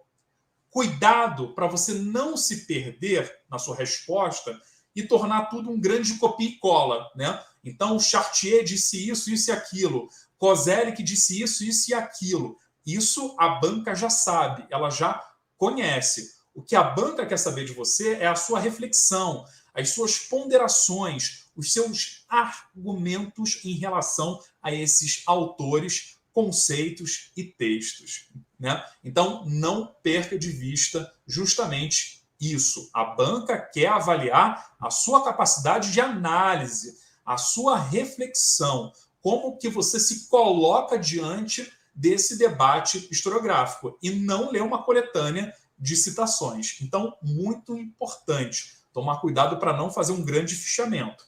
Dois, utilizar uma grafia é, limpa, né? uma boa qualigrafia. A banca tem dezenas de provas para corrigir no mesmo dia. Então, assim, capriche na sua letra, já que uma boa qualigrafia é, facilita a leitura do membro avaliador. E aí, o avaliador vai conseguir se concentrar apenas nas suas ideias e não ficar fazendo ali um exercício de, de paleografia, de tentar desvendar a letra. Se possível, use letra de forma, caso você reconheça, tenha clareza, consciência de que a sua grafia pode não ser lá, a sua a caligrafia, melhor dizendo, pode não ser tão fácil assim de entender. Né? Então, assim, isso vale mais do que nunca nos nossos tempos, porque nós desaprendemos por conta dos meios digitais a escrever de próprio punho. Então, muito cuidado com isso. Terceiro elemento, faça rascunho em tópicos. Eu já vi muita gente entregar prova incompleta é, de mestrado porque é, não soube gerenciar bem o tempo. Quis fazer um rascunho da resposta toda, lápis, e depois passar limpo a caneta. Não faça isso, porque não vai dar tempo. Você pode fazer pequenos parágrafos a lápis, mas não tudo. A melhor estratégia, na minha opinião, na minha perspectiva, é fazer estrutura de tópicos em lápis, né? Onde você começa e onde você quer chegar. Bota ali cinco ou seis tópicos, né? Uma espécie de roteiro da, da sua resposta, do seu texto argumentativo. E aí você vai desenvolvendo é, um a um, tá? E sempre digo o seguinte: fique muito atento ao primeiro parágrafo. O primeiro parágrafo ele é o cartão de visitas. Se você começar bem esse primeiro parágrafo, o resto do seu texto tende a deslanchar. Mesmo que você cometa alguma falha, algum erro no decorrer da sua resposta, o membro avaliador muito provavelmente vai lembrar: poxa, mas ele começou tão bem. Né? Então, esse início ele é muito importante. Uh, quarta e última dica que eu tenho para vocês na prova escrita é utilize a norma culta da língua. Evite gírias, expressões ou construções frasais muito coloquiais. Adote como referência a linguagem que você utilizou na sua monografia, no seu TCC de graduação. Acho que você deve evitar orações muito longas, seis, sete linhas sem um ponto final. Eu sempre prefiro orações mais curtas, acho que elas comunicam muito melhor. Você deve evitar notas de rodapé. Eu sempre acho melhor numa prova de mestrado que você mencione no corpo do texto os autores e autoras, os seus conceitos, tudo aquilo que você está trabalhando, né? as suas principais ideias e posições. Se houver consulta ao material bibliográfico, se isso for permitido, o candidato ou a candidata pode citar, entre parênteses, o número da página, por exemplo, de onde tirou a citação direta. Mas evita muito de encher a sua resposta de citação direta. Né? Ali você precisa articular as ideias desses autores e autoras. Tá? Então, acho que essas quatro é, recomendações é, têm tudo para fazer a sua prova escrita ser altamente competitiva. Dois, projeto de pesquisa. Na minha opinião, o projeto de pesquisa é a etapa mais importante de um mestrado em História, e por um motivo muito simples. O mestrado gira em torno da pesquisa histórica. Um projeto de pesquisa é o roteiro da pesquisa que vai ser desenvolvida. Então, assim, é, você pode interpretar ele como um plano de ação, uma carta de intenção. Com um projeto de pesquisa, você vai precisar convencer a banca de que existe originalidade, há relevância, é, há um objetivo claro e que esse projeto ele é factível. Você pode, de fato, executar essa pesquisa e executar nesses 24 meses. Porque não adianta você ter um projeto que seja é, executável, mas em quatro ou seis anos. Você precisa executar dentro desses dois anos. É um comprometimento né, uh, que você vai ter, que você vai assinar, é uma espécie de contrato social com o seu programa de é, mestrado. E aí, nesse projeto, você vai apresentar o seu tema, o seu objeto de pesquisa, sua pergunta, problema, e você vai precisar situar essa sua proposta de pesquisa dentro de uma historiografia pré-existente. Logo, você precisa conhecer muito bem a historiografia. Você precisa entender onde que você está pisando, indicando também claramente quais são as suas fontes, as suas hipóteses centrais e os objetivos principais do teu trabalho. Mas vamos lá as quatro recomendações que eu tenho para o projeto de pesquisa. Um, deixe muito claro, já no primeiro parágrafo, qual é a sua questão problema. Eu sou jornalista. E aí, na faculdade de jornalismo, a gente aprende uma coisa, o chamado nariz de cera. O que é o nariz de cera? É uma encheção de linguiça. Eu vou escrever uma notícia é, de um carro, por exemplo, que caiu do viaduto. Só que essa informação só aparece no terceiro parágrafo da notícia. No primeiro e no segundo parágrafo, o que, que eu fiz nessa notícia? Eu falei que as pessoas estavam transitando na rua, que era uma manhã chuvosa de domingo, né? Só que nisso, é, a informação principal da notícia ficou escamoteada. Ela se tornou secundária, periférica dentro do próprio texto. Isso a gente chama de nariz de cera. As pessoas abandonam ou perdem o interesse por aquilo que estão lendo. Eu não acho, né, obviamente, que o que a gente está fazendo é jornalismo, é uma reportagem, uma notícia mas eu acho que isso vale para um projeto de pesquisa. Não faça nariz de cera no seu projeto de pesquisa. Já no primeiro parágrafo, mostre qual é a sua questão problema. Como que você recortou a sua questão problema.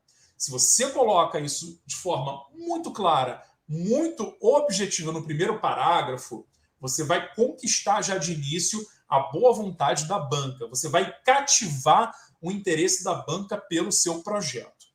Dois, deixe muito claro para a banca quais são as suas fontes. Não adianta você ter um trabalho muito bem desenvolvido do ponto de vista do aporte teórico, das metodologias. É fundamental que você deixe claro para sua, uh, para sua banca de avaliação qual é a documentação que você vai trabalhar. Né? Então, assim, é, se você vai trabalhar uma encíclica papal e essa encíclica papal ela está em latim e você não lê latim, ora, você tem um problema. É, se você é, sabe onde estão essas fontes, mas elas estão em segredo de justiça, elas são protegidas por alguma lei, como é que você vai desenvolver a sua pesquisa? ou ainda elas estão liberadas, você sabe onde ela está, mas ela está na China, né? Você quer fazer um projeto de pesquisa histórica sobre a relação Brasil-China, mas boa parte da documentação está na China e você não tem recursos para ir até a China olhar esse material, né? Então tudo isso vai ser observado e avaliado pela banca. Então muito cuidado com as suas fontes. Elas precisam ser acessíveis, você precisa saber trabalhar com elas, saber onde elas estão, né? E principalmente elas precisam estar muito bem delimitadas dentro da sua proposta. Outra coisa muito importante, isso parece uma bobagem, mas não é. E as pessoas costumam esquecer muito disso. Delimitar tempo e espaço. Então vamos supor, ah, Bruno, eu vou trabalhar no meu projeto de pesquisa com a porno chanchada no cinema brasileiro. E aí eu vou trabalhar com a porno chanchada, eu quero entender qual foi a importância desse movimento é, cinematográfico. É um ótimo objeto, é um ótimo tema, mas você precisa entender é, se você vai trabalhar com um ou com outro estúdio de cinema. Se você vai trabalhar com o Rio de Janeiro, se você vai trabalhar com Pernambuco, se você vai trabalhar com São Paulo, se você vai trabalhar com a cidade de São Luís, né? Qual é o seu recorte espacial? Ou ainda, você vai trabalhar isso na década de 30, 40, 50, ou você vai trabalhar com a memória da porno chanchada nos anos 80. Então, consegue perceber? Você vai precisar fazer recortes dentro do seu objeto. E esse recorte precisa estar muito claro. Então, é, qual é a minha recomendação? Não só delimitar tempo e espaço, mas deixar essa delimitação muito bem evidente já no título do seu projeto. Né? Então, o projeto é a porno, a porno chanchada nos estúdios da Atlântida do Rio de Janeiro é, entre 1935 e 1945. Pronto. O avaliador vai pegar o seu projeto e só de bater o olho no título do projeto, ele vai saber ali a delimitação do tempo, do espaço e qual é a temática do seu projeto de pesquisa. Então, fundamental fazer isso no projeto de vocês. É, quarta e última recomendação dentro desse tópico: posicione-se no debate historiográfico. Muita gente pensa que o debate historiográfico, seja dentro de uma dissertação, de uma tese, de um TCC ou mesmo de um projeto de pesquisa, é simplesmente demonstrar erudição. Né? Você precisa demonstrar erudição, ou melhor, você precisa demonstrar que você conhece o debate historiográfico no qual o seu objeto de pesquisa está circunscrito. Mas não é só isso. Debate historiográfico, como o próprio nome já entrega, como ele adianta, é um debate no qual você precisa se posicionar. Com quais autores você concorda? Com quais autores você discorda? Você tem ressalvas? Quais são essas ressalvas? Você identifica alguma lacuna, algum problema nessa historiografia? Existe uma historiografia dominante? Você faz parte de uma historiografia alternativa?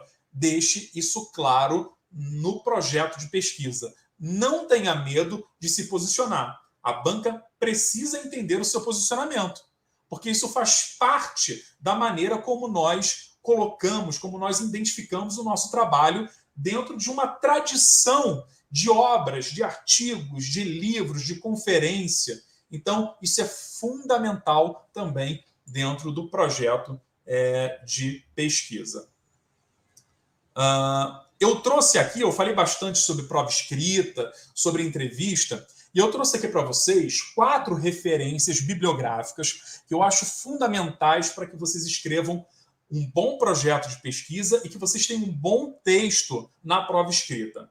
Quais são essas quatro referências? Um texto do Howard Becker, que se chama Truques da Escrita. Ele é um sociólogo e ele trabalha muito a escrita criativa. Esse livro é ótimo, então é, busquem fazer a leitura desse livro. Assim como o livro da Tânia Regina de Luca também é fundamental para quem quer entender as minúcias de uma prática de pesquisa em história. É, tem problemas com pontuação? Recomendo muito o livro da Maria Tereza de Queiroz Piacentini, só vírgula. Ela trabalha só com pontuação.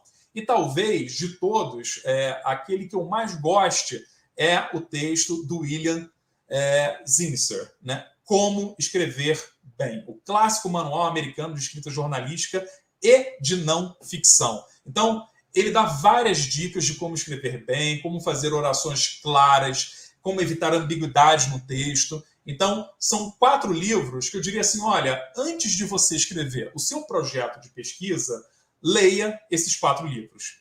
Esses quatro livros vão te ajudar bastante a pensar, a estruturar o seu texto é, muito de, uma, de um ponto de vista estético. Né? Então, são textos que podem ajudar bastante nesse trabalho aí de elaboração de texto e de projeto de pesquisa. É, entrevista, pessoal. É, estude bem os referenciais teóricos do seu próprio projeto e também da metodologia. Já vi muita gente que vai para entrevista tendo estudado tudo da bibliografia da prova escrita. Não que essa bibliografia não seja importante ou vá ser desprezada na entrevista, mas na entrevista a banca uh, vai estar muito menos preocupada com o seu domínio da bibliografia. Isso ela já avaliou na prova escrita. O que ela mais vai querer saber de você é o quanto você conhece de fato das referências teóricas e metodológicas que você cita no seu trabalho. Então vamos supor que você trabalhe no seu projeto de pesquisa com microhistória. Ora, você precisa entender da historiografia da microhistória, entender como metodologicamente ela funciona. Você precisa ter lido os clássicos da microhistória, porque muito provavelmente a banca vai te fazer perguntas teóricas e metodológicas sobre microhistória. Segundo elemento, conheça o programa para o qual você vai aplicar o mestrado. Muita gente esquece disso, desconsidera esse elemento. Então, se você está indo fazer uh, prova ou você vai para uma entrevista num programa de pós-graduação em História Social, você precisa entender qual é o conceito de História Social, qual é a vertente de História Social que aqueles professores e professoras estão trabalhando naquele programa de pós-graduação, qual é o tamanho desse programa, quais são as principais teses em desenvolvimento, é, quais são os textos que esses professores estão lendo, que programas e disciplinas eles estão oferecendo nessa pós-graduação, quando que surgiu essa, essa, esse programa de pós-graduação, tudo isso é fundamental para que você possa justificar a sua escolha por aquele programa de pós-graduação e não por outro. Né? Você precisa entender qual é essa sua futura casa. Então, fundamental entender que programa é esse. E para fazer isso, de forma muito fácil. Acesse o site desse programa de pós-graduação em História. Com certeza lá vai ter a missão desse programa, uh, os na curva do laranja ele parou para tomar uma vitamina. Na curva do S quem não sabia escrever se deu mal saiu da pista.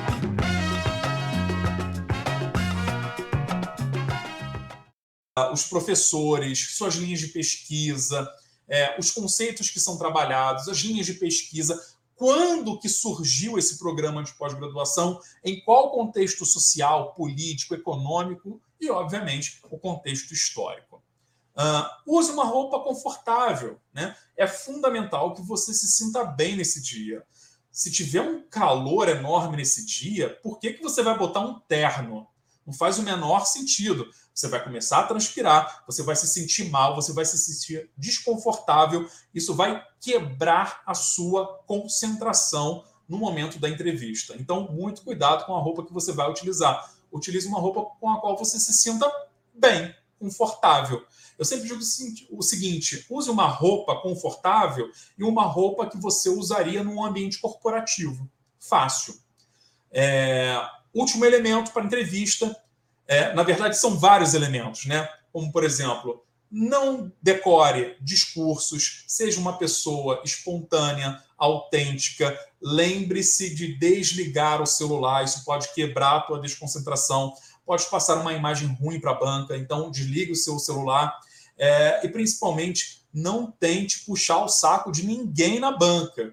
Não fale, por exemplo, olha, professor, eu admiro muito o seu trabalho, eu já li 10 dos seus livros, né? eu acompanho os seus canais no YouTube, já ouvi um podcast.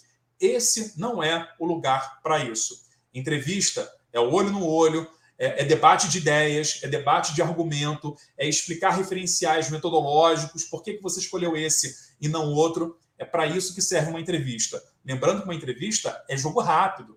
Em geral, uma entrevista tem entre 5 e 10 minutos, porque ao longo do dia, essa banca vai ter que entrevistar até 15, 20 pessoas. Então, é necessário objetividade. Sua entrevista demorou 5 minutos e você ficou desesperado, achou que não passou, não se preocupe. Ou ela demorou 20 minutos e você acha que teve críticas demais ao seu projeto, não se preocupe. Se ela durou 5, 10 ou 20, isso não significa que você foi bem ou mal tá? É uma peculiaridade do seu projeto em relação àquela banca, tá? Então, não crie essas neuroses, tá? Espere pelo resultado final. Finalmente, prova de línguas. Compre um bom dicionário é, na língua que você vai fazer. Então, se você vai fazer uma prova de inglês, compre um bom dicionário inglês-inglês. Se você vai fazer espanhol, compre um dicionário espanhol-espanhol. Porque é geralmente esse tipo de dicionário que é permitido, e não o inglês-português, espanhol-português. Tem que ser um dicionário, na maior parte dos casos, dentro da própria língua. Faça a leitura do texto duas vezes antes de responder a questão. Primeiro, uma leitura que você vai reconhecer quais são as palavras que você não entendeu, é, quais são as orações que você está sentindo mais dificuldade, onde você precisa acionar o dicionário. Vai anotando. Na segunda leitura, você já vai entender o texto um pouco melhor, né? Então, isso é fundamental. E outra coisa que eu sempre recomendo também é que as pessoas treinem em casa fazendo pequenas tradições. Pega lá um livro do Legoff, que você tenha o texto em inglês e em português, pega em inglês, faz a sua tradução e depois compara com a, a do livro em português. Veja o que, que você acertou, o que, que você errou. Em geral, as provas de língua é assim. Você pega um texto, tem mais ou menos uns 5, 6 parágrafos, e você precisa responder perguntas em português. Algumas outras provas vão pedir tradução de texto. Então, mais uma vez, fique muito atento ao edital do programa de pós-graduação, porque é esse edital que manda, esse edital que vai te explicar os detalhes dessa prova de línguas que você vai fazer em breve. Então, essas são as quatro é, recomendações para as provas de línguas. E aí chegamos ao bônus track. O que, que eu estou chamando de bônus track? Né? São dicas de ferramentas e de serviços que certamente vão te ajudar muito. E vão te ajudar para fazer TCC, vão te ajudar para fazer projeto de pesquisa, vão te ajudar, inclusive, para fazer a sua dissertação e a sua tese de doutorado algum dia. Quais são essas dicas? E mais uma vez, todos esses links estão lá naquele arquivo que está presente na descrição do vídeo no YouTube, tá? Dicionário de sinônimos. Vocês não sabem o quanto que essa ferramenta ajuda a nós que precisamos fazer trabalhos acadêmicos. Todas essas ferramentas são gratuitas. Então, às vezes, você está escrevendo um texto, já utilizou três vezes a mesma palavra. Né? Use o dicionário de sinônimos. Outro serviço importantíssimo, que eu até divulguei no Twitter há pouco tempo, se chama ABL Responde. Que ABL é esse? É a Academia Brasileira de Letras. Existe o site da ABL e dentro desse site existe um formulário através do qual você pode tirar dúvidas de pontuação, de crase, de gramática, de ortografia. Você preenche esse documento e em alguns dias eles te enviam a resposta. Super útil. Às vezes eu estou escrevendo um texto, tenho uma dúvida se a concordância nominal está certa ou não. Eu escrevo para a BL e rapidamente eles me é, fazem a devolutiva. É, outra coisa, é, outra ferramenta que eu recomendo muito são as normas da ABNT é, desenvolvidas pela UNB. Várias universidades desenvolveram. Eu conheço muito bem o da minha universidade, que é da UNB, e eu adoro, porque eles desenvolveram uma espécie de livro em formato de PowerPoint, com vários exemplos de como citar no corpo, no corpo do texto, como citar em nota de rodapé, como incluir é, referências a documentos. Então, recomendo muito as normas da ABNT que foram desenvolvidas pela UNB. Isso pode ajudar demais na elaboração do projeto. Outra ferramenta, e também uma ferramenta gratuita que eu recomendo, é o Zotero. O Zotero é um software livre de gerenciamento de é, referências. Então, é o seguinte: você está fazendo lá o seu texto, você vai citar o Hobsbawm. Você não precisa é, inserir uma nota de rodapé, colocar o, o sobrenome, nome do Hobsbawm, a obra, a cidade, o ano. A única coisa que você precisa fazer é um clique no Word e ele vai buscar essa referência do Hobsbawm. Né? Ele cria um banco de dados, que obviamente é você que vai abastecer, e depois esse trabalho se simplifica muito. Há vários tutoriais do Zotero no YouTube. Então, minha recomendação, baixe o Zotero, instale a extensão do Zotero no seu Word e veja os tutoriais que existem no YouTube, que são super completos e super didáticos, todos eles em português. Outra referência para quem não conhece, Google Acadêmico. Você quer citar um livro, quer citar um artigo, o Google Acadêmico é um grande repositório, assim também como o portal de teses e dissertações da CAPES. É, nos últimos 20 anos, todas as dissertações e teses são registradas nesse portal da CAPES. Isso é uma mão na roda, sabe por quê? Porque às vezes você teve uma ótima ideia para um projeto de mestrado. E aí você está super alegre, você teve uma ideia super original. Minha sugestão: jogue as palavras-chave nesse portal de tese e dissertações. Sabe por quê? Porque alguém no passado pode já ter tido essa mesma ideia brilhante e original que você teve em 2023. Só que alguém teve essa ideia em 1995 ou em 2008. Né? Então, isso te ajuda a reformular, talvez, algumas ideias, algumas abordagens. Então, super importante fazer essa consulta antes de colocar o ponto final no seu projeto de pesquisa. E uh, a última é, recomendação que eu dou é a plataforma Sucupira. A plataforma Sucupira é uma plataforma governamental e quando você acessa ela, você vai ver um quadradinho bem na página principal chamada avaliação quadrienal. É a avaliação, é a nota que a CAPES dá para todo o programa de pós-graduação no Brasil. Essas notas vão de 3 a 7. Os programas que têm nota 7 são os mais bem avaliados é, dentro dessa escala. É, atualmente, nós temos seis programas de pós-graduação em História no Brasil com a nota máxima, a nota 7. Essa é uma boa forma de você poder escolher é, o mestrado que você quer. Porque você vai escolher o mestrado não só pela linha de pesquisa, é, ou pela área de concentração, ou pelo, pela cidade desse, desse mestrado, mas também pela nota. Né? Você pode escolher, ah, eu quero fazer um mestrado em História Social. Bom, na minha cidade tem um mestrado que tem nota 4 e tem outro que tem nota 7. Ah, eu quero fazer aquele que está mais bem avaliado. Pronto. Através da plataforma Sucupira, você sabe qual é o mais bem avaliado Geralmente, o mais bem avaliado tem direito a mais financiamento, mais bolsas de pesquisa, você pode aumentar a sua chance, mas não se esqueça também que esse programa Nota 7 tende a ser é, um programa mais procurado. Então, a competição é muito maior. Né?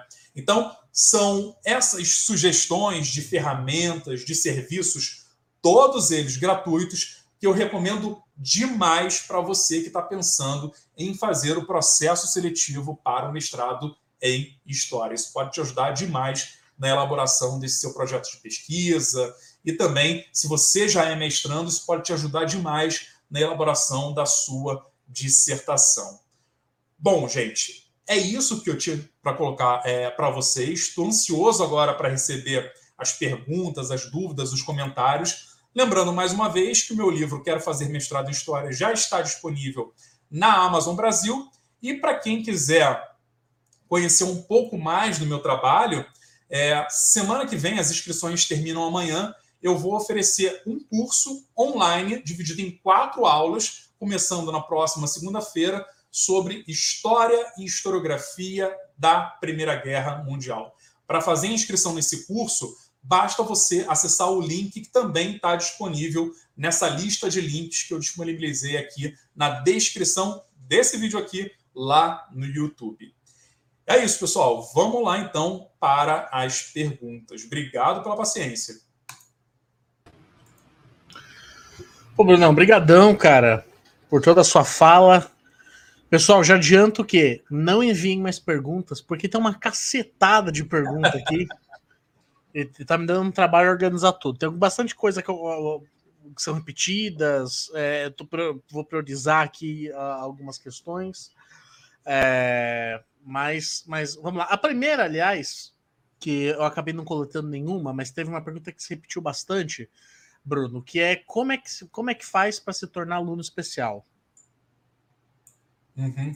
Bom, essa é fácil, né? Você é bem objetivo nessa resposta. É, todo ano, uh, os programas de pós-graduação eles publicam os editais, né, para mestrado, para doutorado.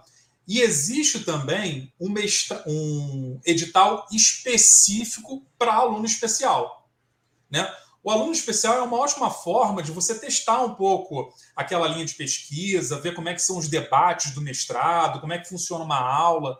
Né? Em geral, você paga uma taxa para aluno especial e você pode cursar uma ou mais disciplinas. Então, você precisa ficar muito atento a, ao site do programa de pós-graduação em História, do qual você quer ser aluno especial. Uma hora ou outra vai pipocar ali aquele edital de aluno especial. E aí você vê quais são as condições e aplica. Eu acho uma ótima sugestão, inclusive. Antes de você tentar o mestrado, tente é, assistir alguma aula como aluno especial. A gente tem vários alunos especiais aqui na, na UNB.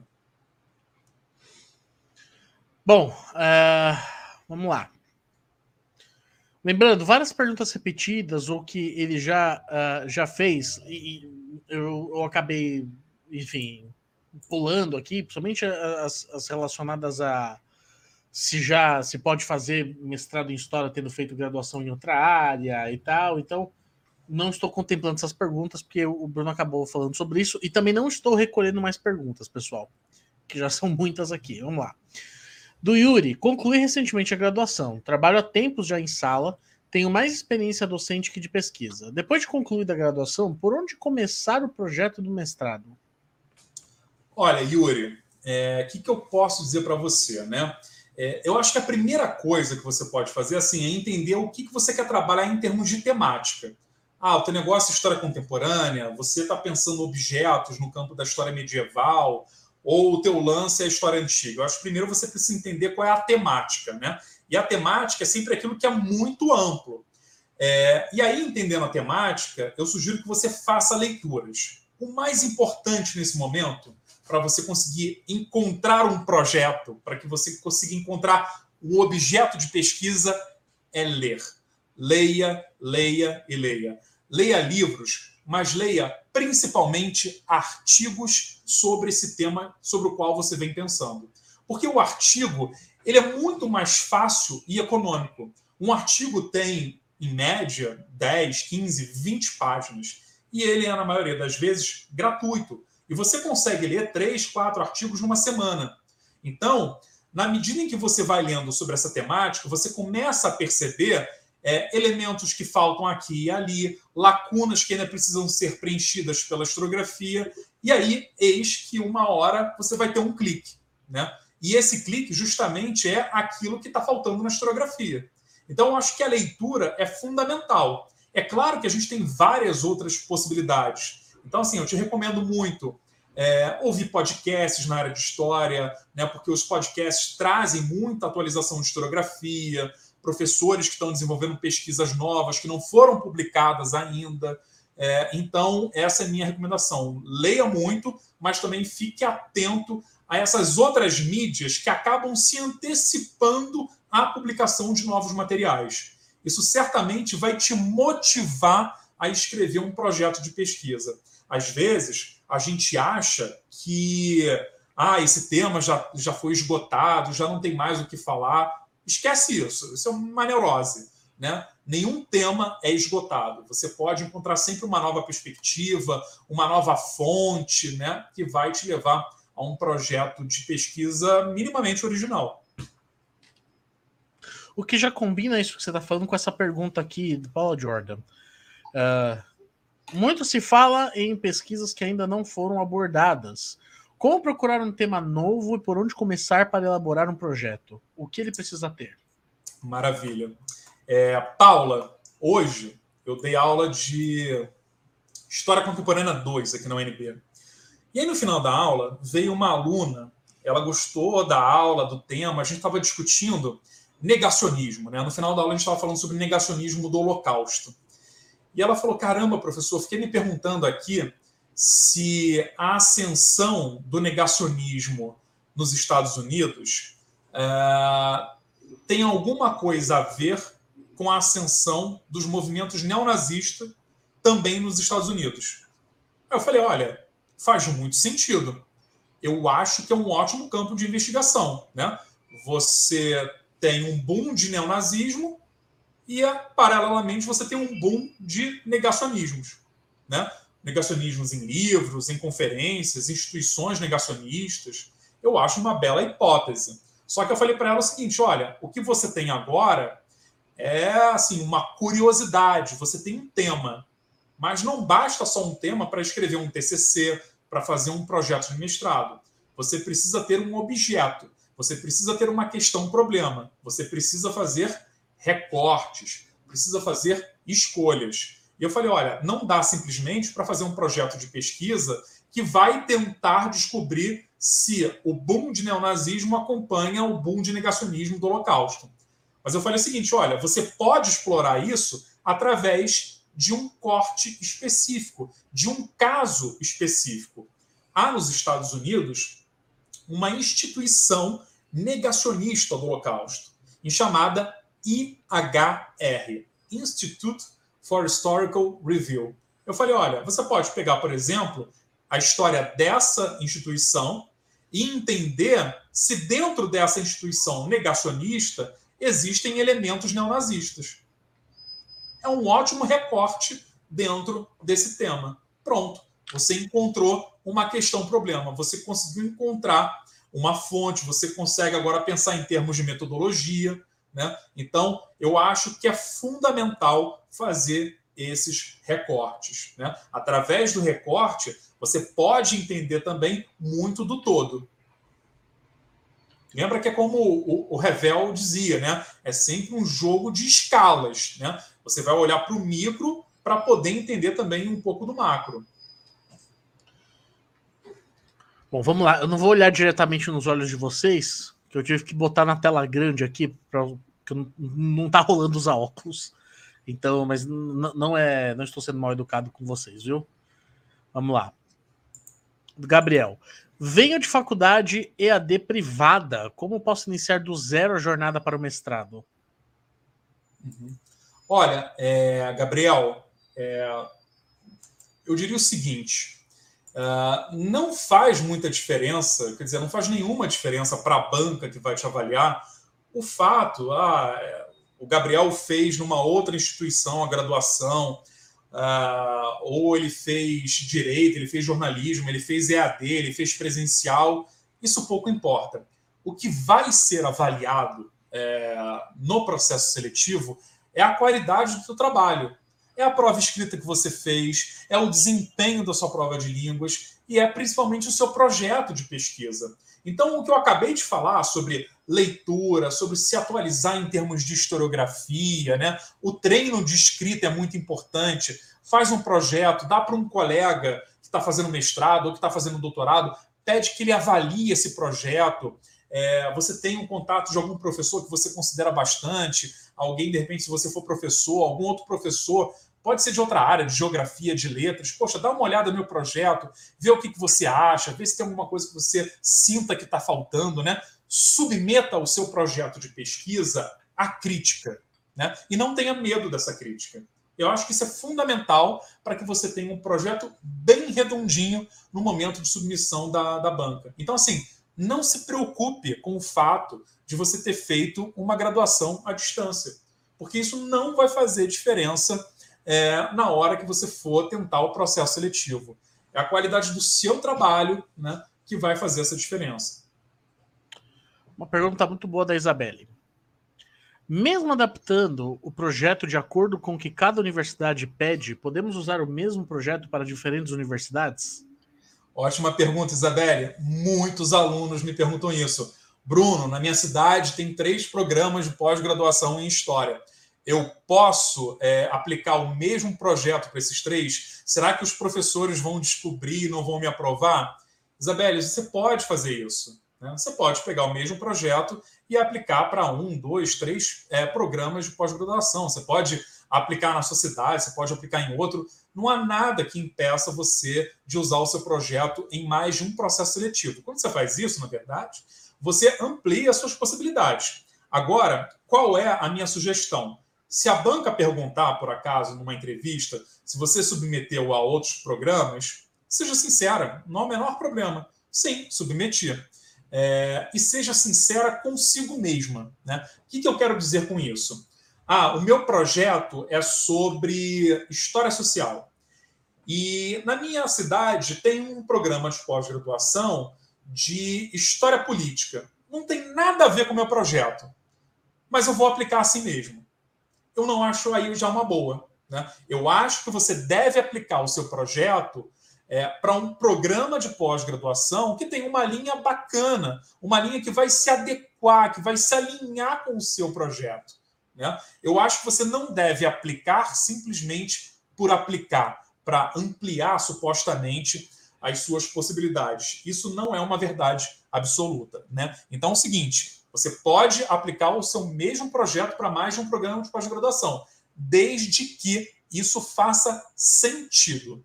Tá bom? Pergunta da Viviane Barradas. É obrigatório fazer iniciação científica para fazer um mestrado? Viviane, não é obrigatório. Você pode nunca ter feito iniciação científica e passar na seleção do mestrado, depois no doutorado, ter uma vida acadêmica linda. Né? Isso não tem nada a ver com o fato de ter feito ou não iniciação científica.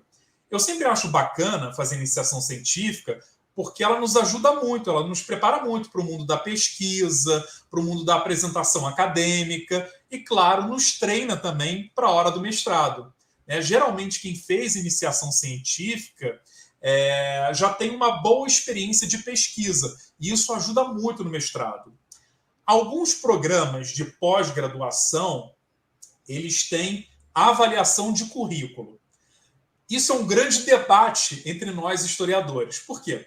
Alguns historiadores vão dizer o seguinte: olha, quando você coloca a avaliação de currículo como primeira etapa de um projeto de, de uma seleção de mestrado, isso desde muito cedo estimula um produtivismo acadêmico.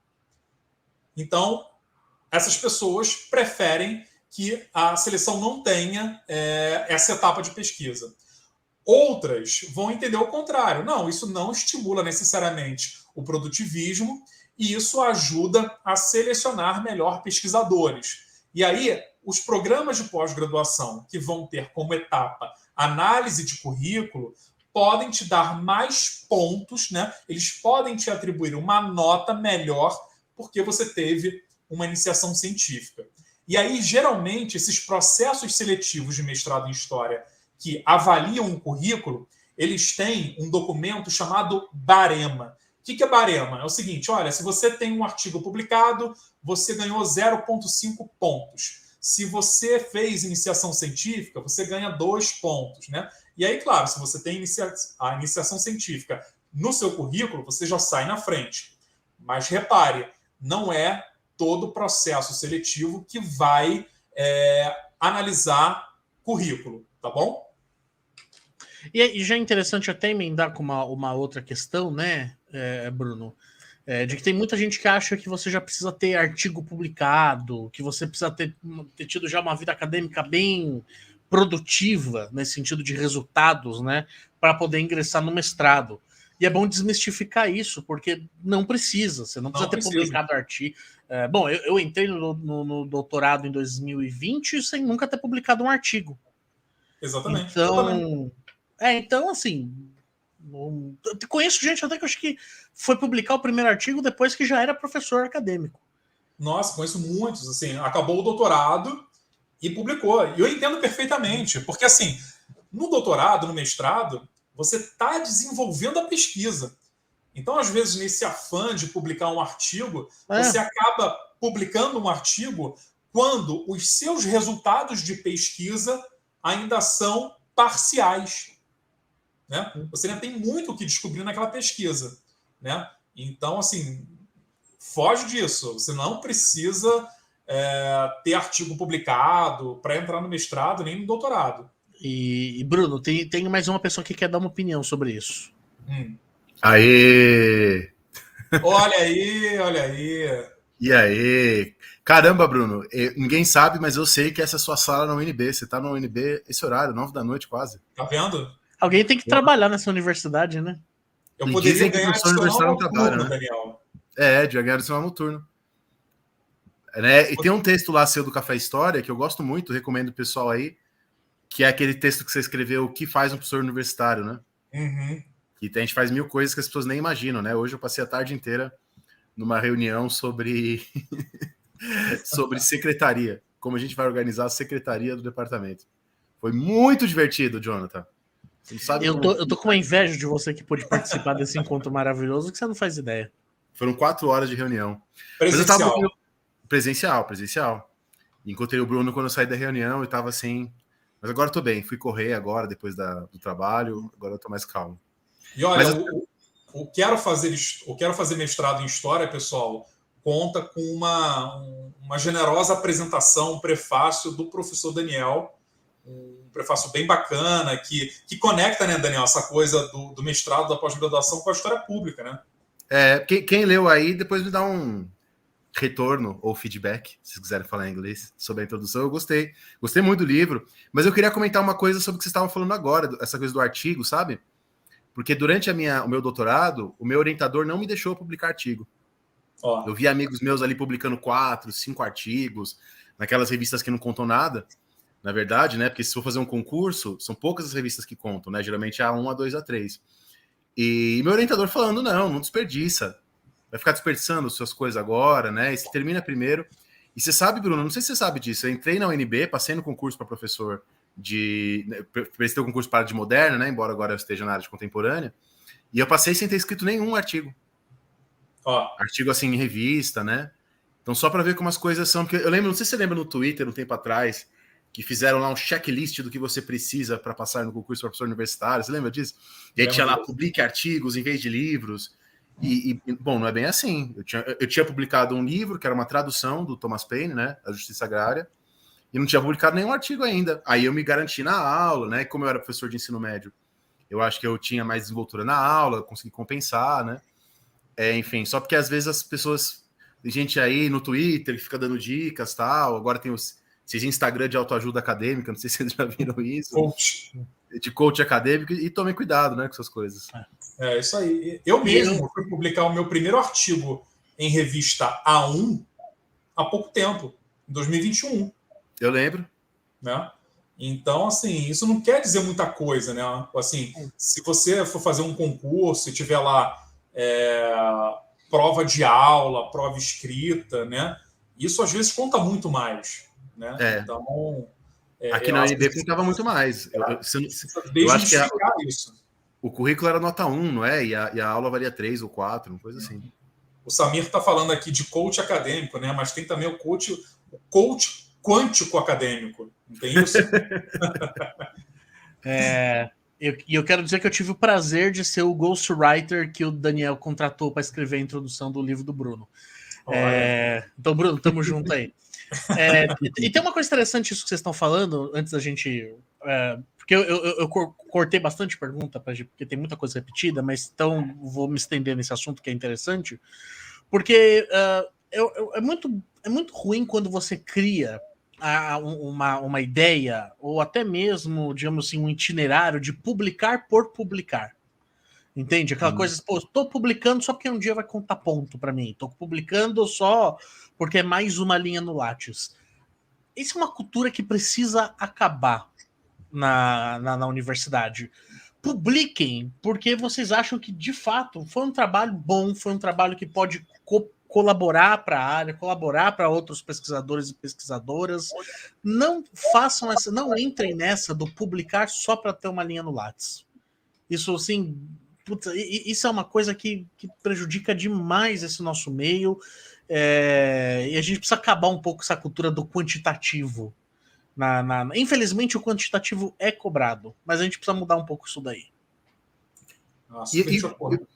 E um, um outro, eu não sei se vocês falaram disso que eu vou falar agora, porque eu acabei de chegar na live, mas eu tô me intrometendo aqui. É, é, que eu acho muito, que é outra coisa que eu queria falar pra galera aí.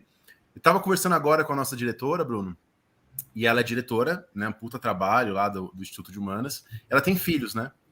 E ela tava contando pra gente que os filhos, pra ela, não atrapalham o trabalho dela de diretora, na verdade ajudam, porque ela falou, pô, eu chego em casa e brinco com meus filhos, eu esqueço do meu trabalho de diretora.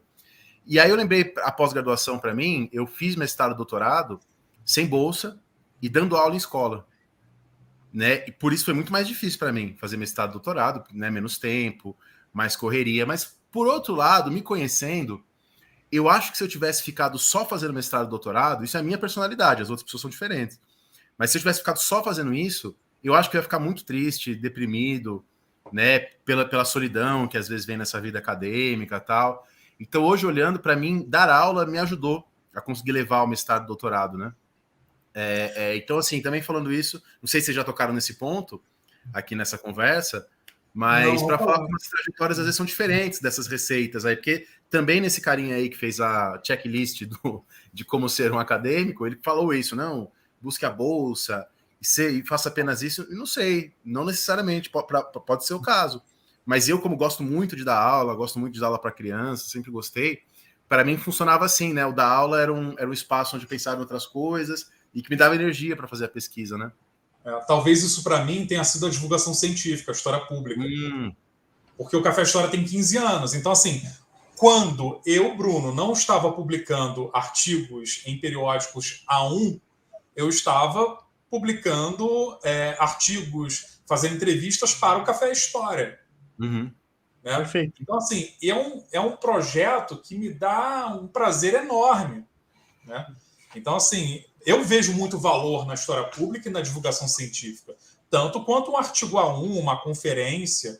Às então, vezes mais. Foi, foi, uma escolha, né? E, e, e, acho que isso precisa ser também valorizado, né?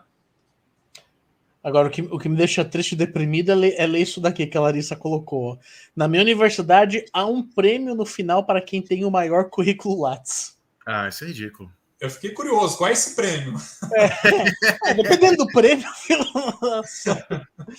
ah, é, fala pra ah, gente aí o prêmio, Larissa. Fala o prêmio que a gente ficou meio Qual curioso, é esse prêmio, Larissa?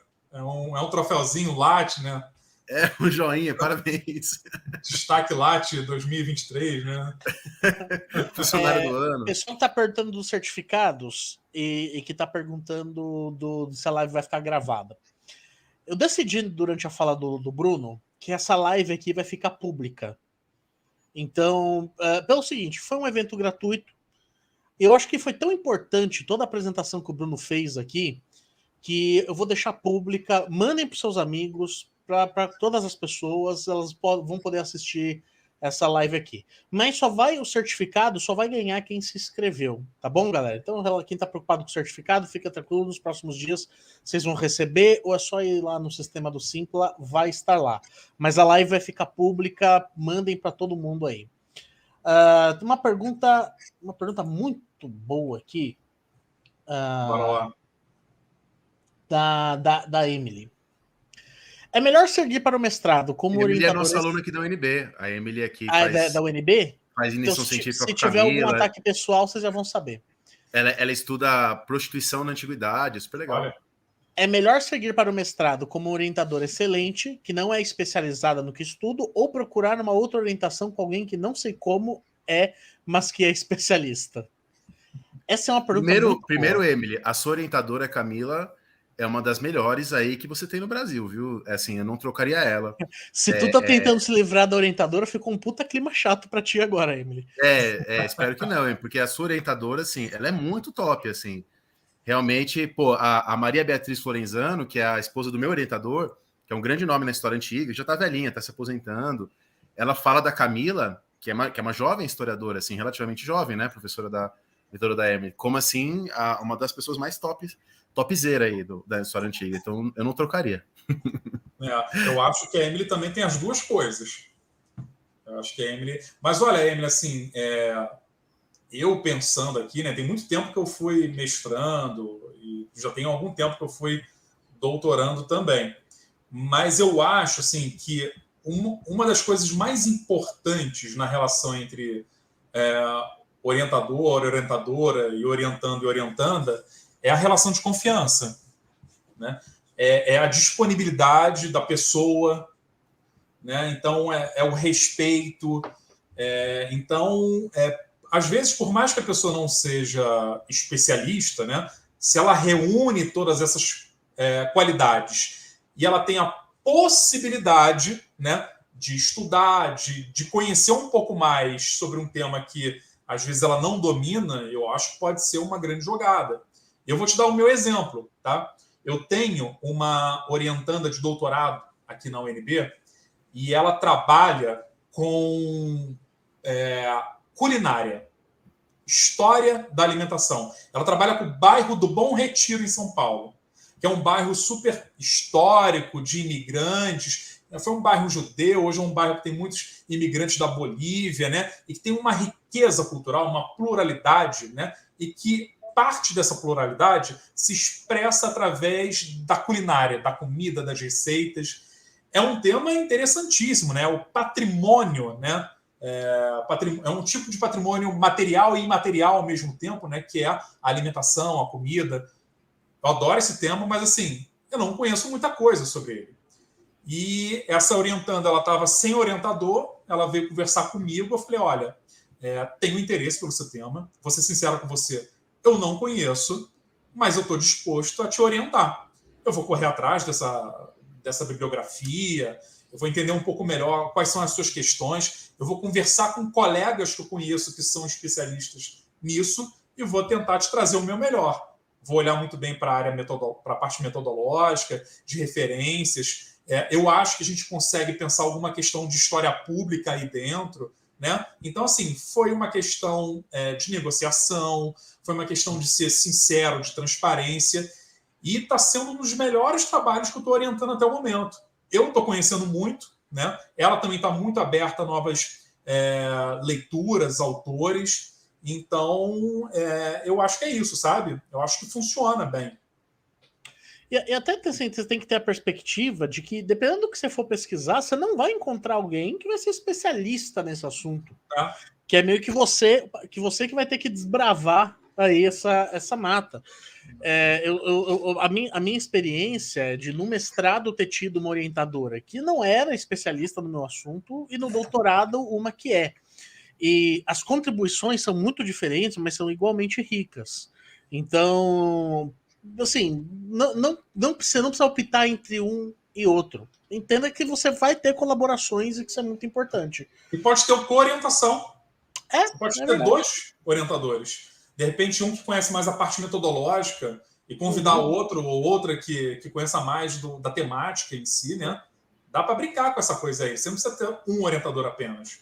É, e, e, não, e não necessariamente com orientação. Então, eu recebo às vezes mensagem de gente de outras universidades que fala, pô, eu estudo Revolução Francesa, me dá uma indicação, uma sugestão. Às vezes você pode buscar contato para ter uma breve conversa com outras ah, pessoas é? que podem te ajudar. Uhum. E, e para orientar, eu, eu, oriento uma, uma. Tem uma, uma aluna minha que está estudando Christopher Nolan, a teoria da história dos livros do Christopher Nolan, como discutir teoria da história. E, e não tem nada a ver com a minha especialidade, que é a Revolução Francesa, Iluminismo. Mas para mim está sendo muito divertido. Eu vou aprendendo, e, e, e, a gente, na nossa experiência, né? A gente pode dar dicas metodológicas de o, o que buscar, como buscar, né?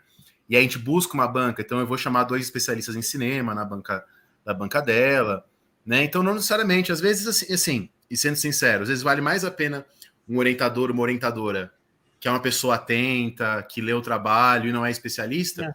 porque às vezes uma pessoa que é especialista, mas não, não lê o trabalho, não conversa, não, não te ajuda, né? É, às vezes compensa mais. É meio mestre dos magos, né? Desaparece aí. é.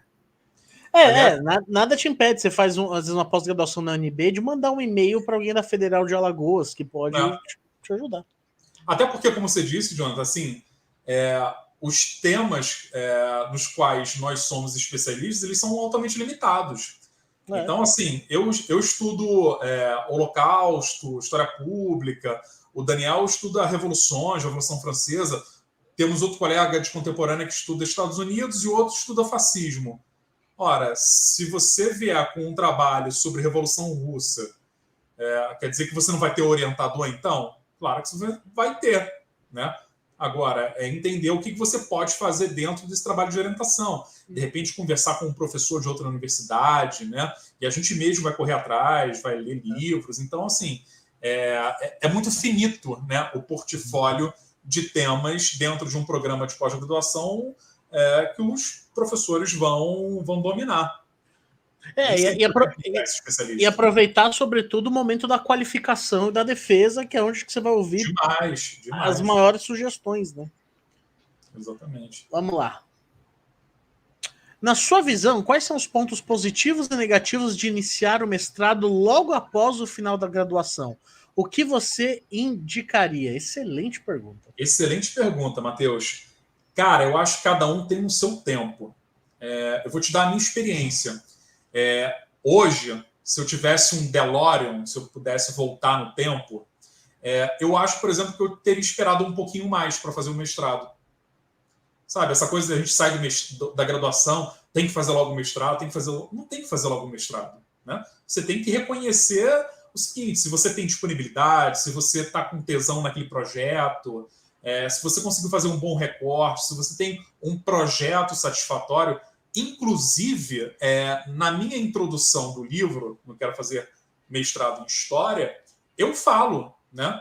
é, que, olha, a primeira vez que eu tentei fazer a, a, o processo seletivo do mestrado, eu tomei bomba, eu não passei.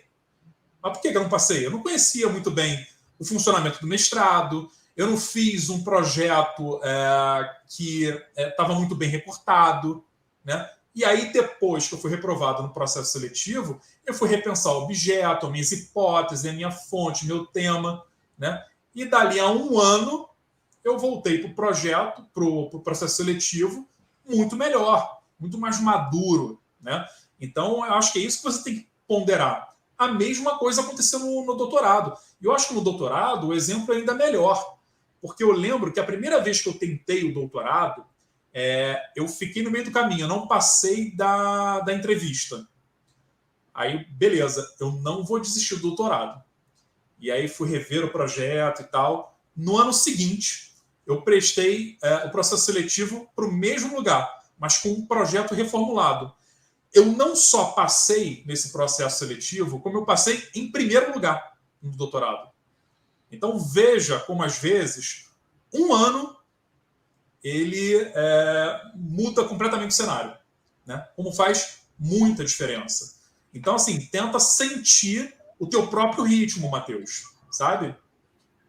Tem um, tem um, e aí também fica a dica: se você não passou na primeira vez do mestrado, isso não significa que, que não é para você. Exatamente. Isso é muito do momento, viu? Pode é, falar, o Bruno aí, tá com tudo aí, o cara. É, o, o, por exemplo, historiador, deve ser o historiador mais rico do Brasil hoje, o Bruno Leal. É, o Bruno. Oh. Aqui nos comentários tem um aluno nosso do mestrado que tá aqui, o, que é o Lucas Brison, que é, ele, deu, ele comentou aqui, e o exemplo dele também é legal, porque o Lucas foi meu aluno no colégio, no segundo colegial lá em São José dos Campos. E o, e Não o é o Casimiro Casimiro. Não, é o Casimiro Brison. Infelizmente. Né? Podia ser o Casimiro Casimiro. é, dar mais visualização aqui para o nosso canal.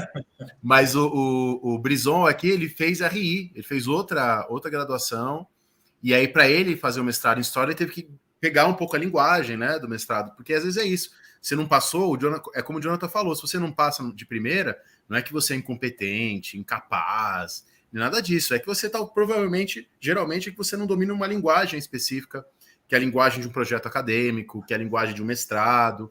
Né? Eu tenho amigos geniais. Eu tenho, eu tenho um amigo genial, por exemplo, que leu muito mais do que eu, e que a primeira vez que ele tentou mestrado, ele não passou. E por que ele não passou? Não foi por falta de leitura, nem de conhecimento, nem de inteligência, porque o cara é, é, é 10.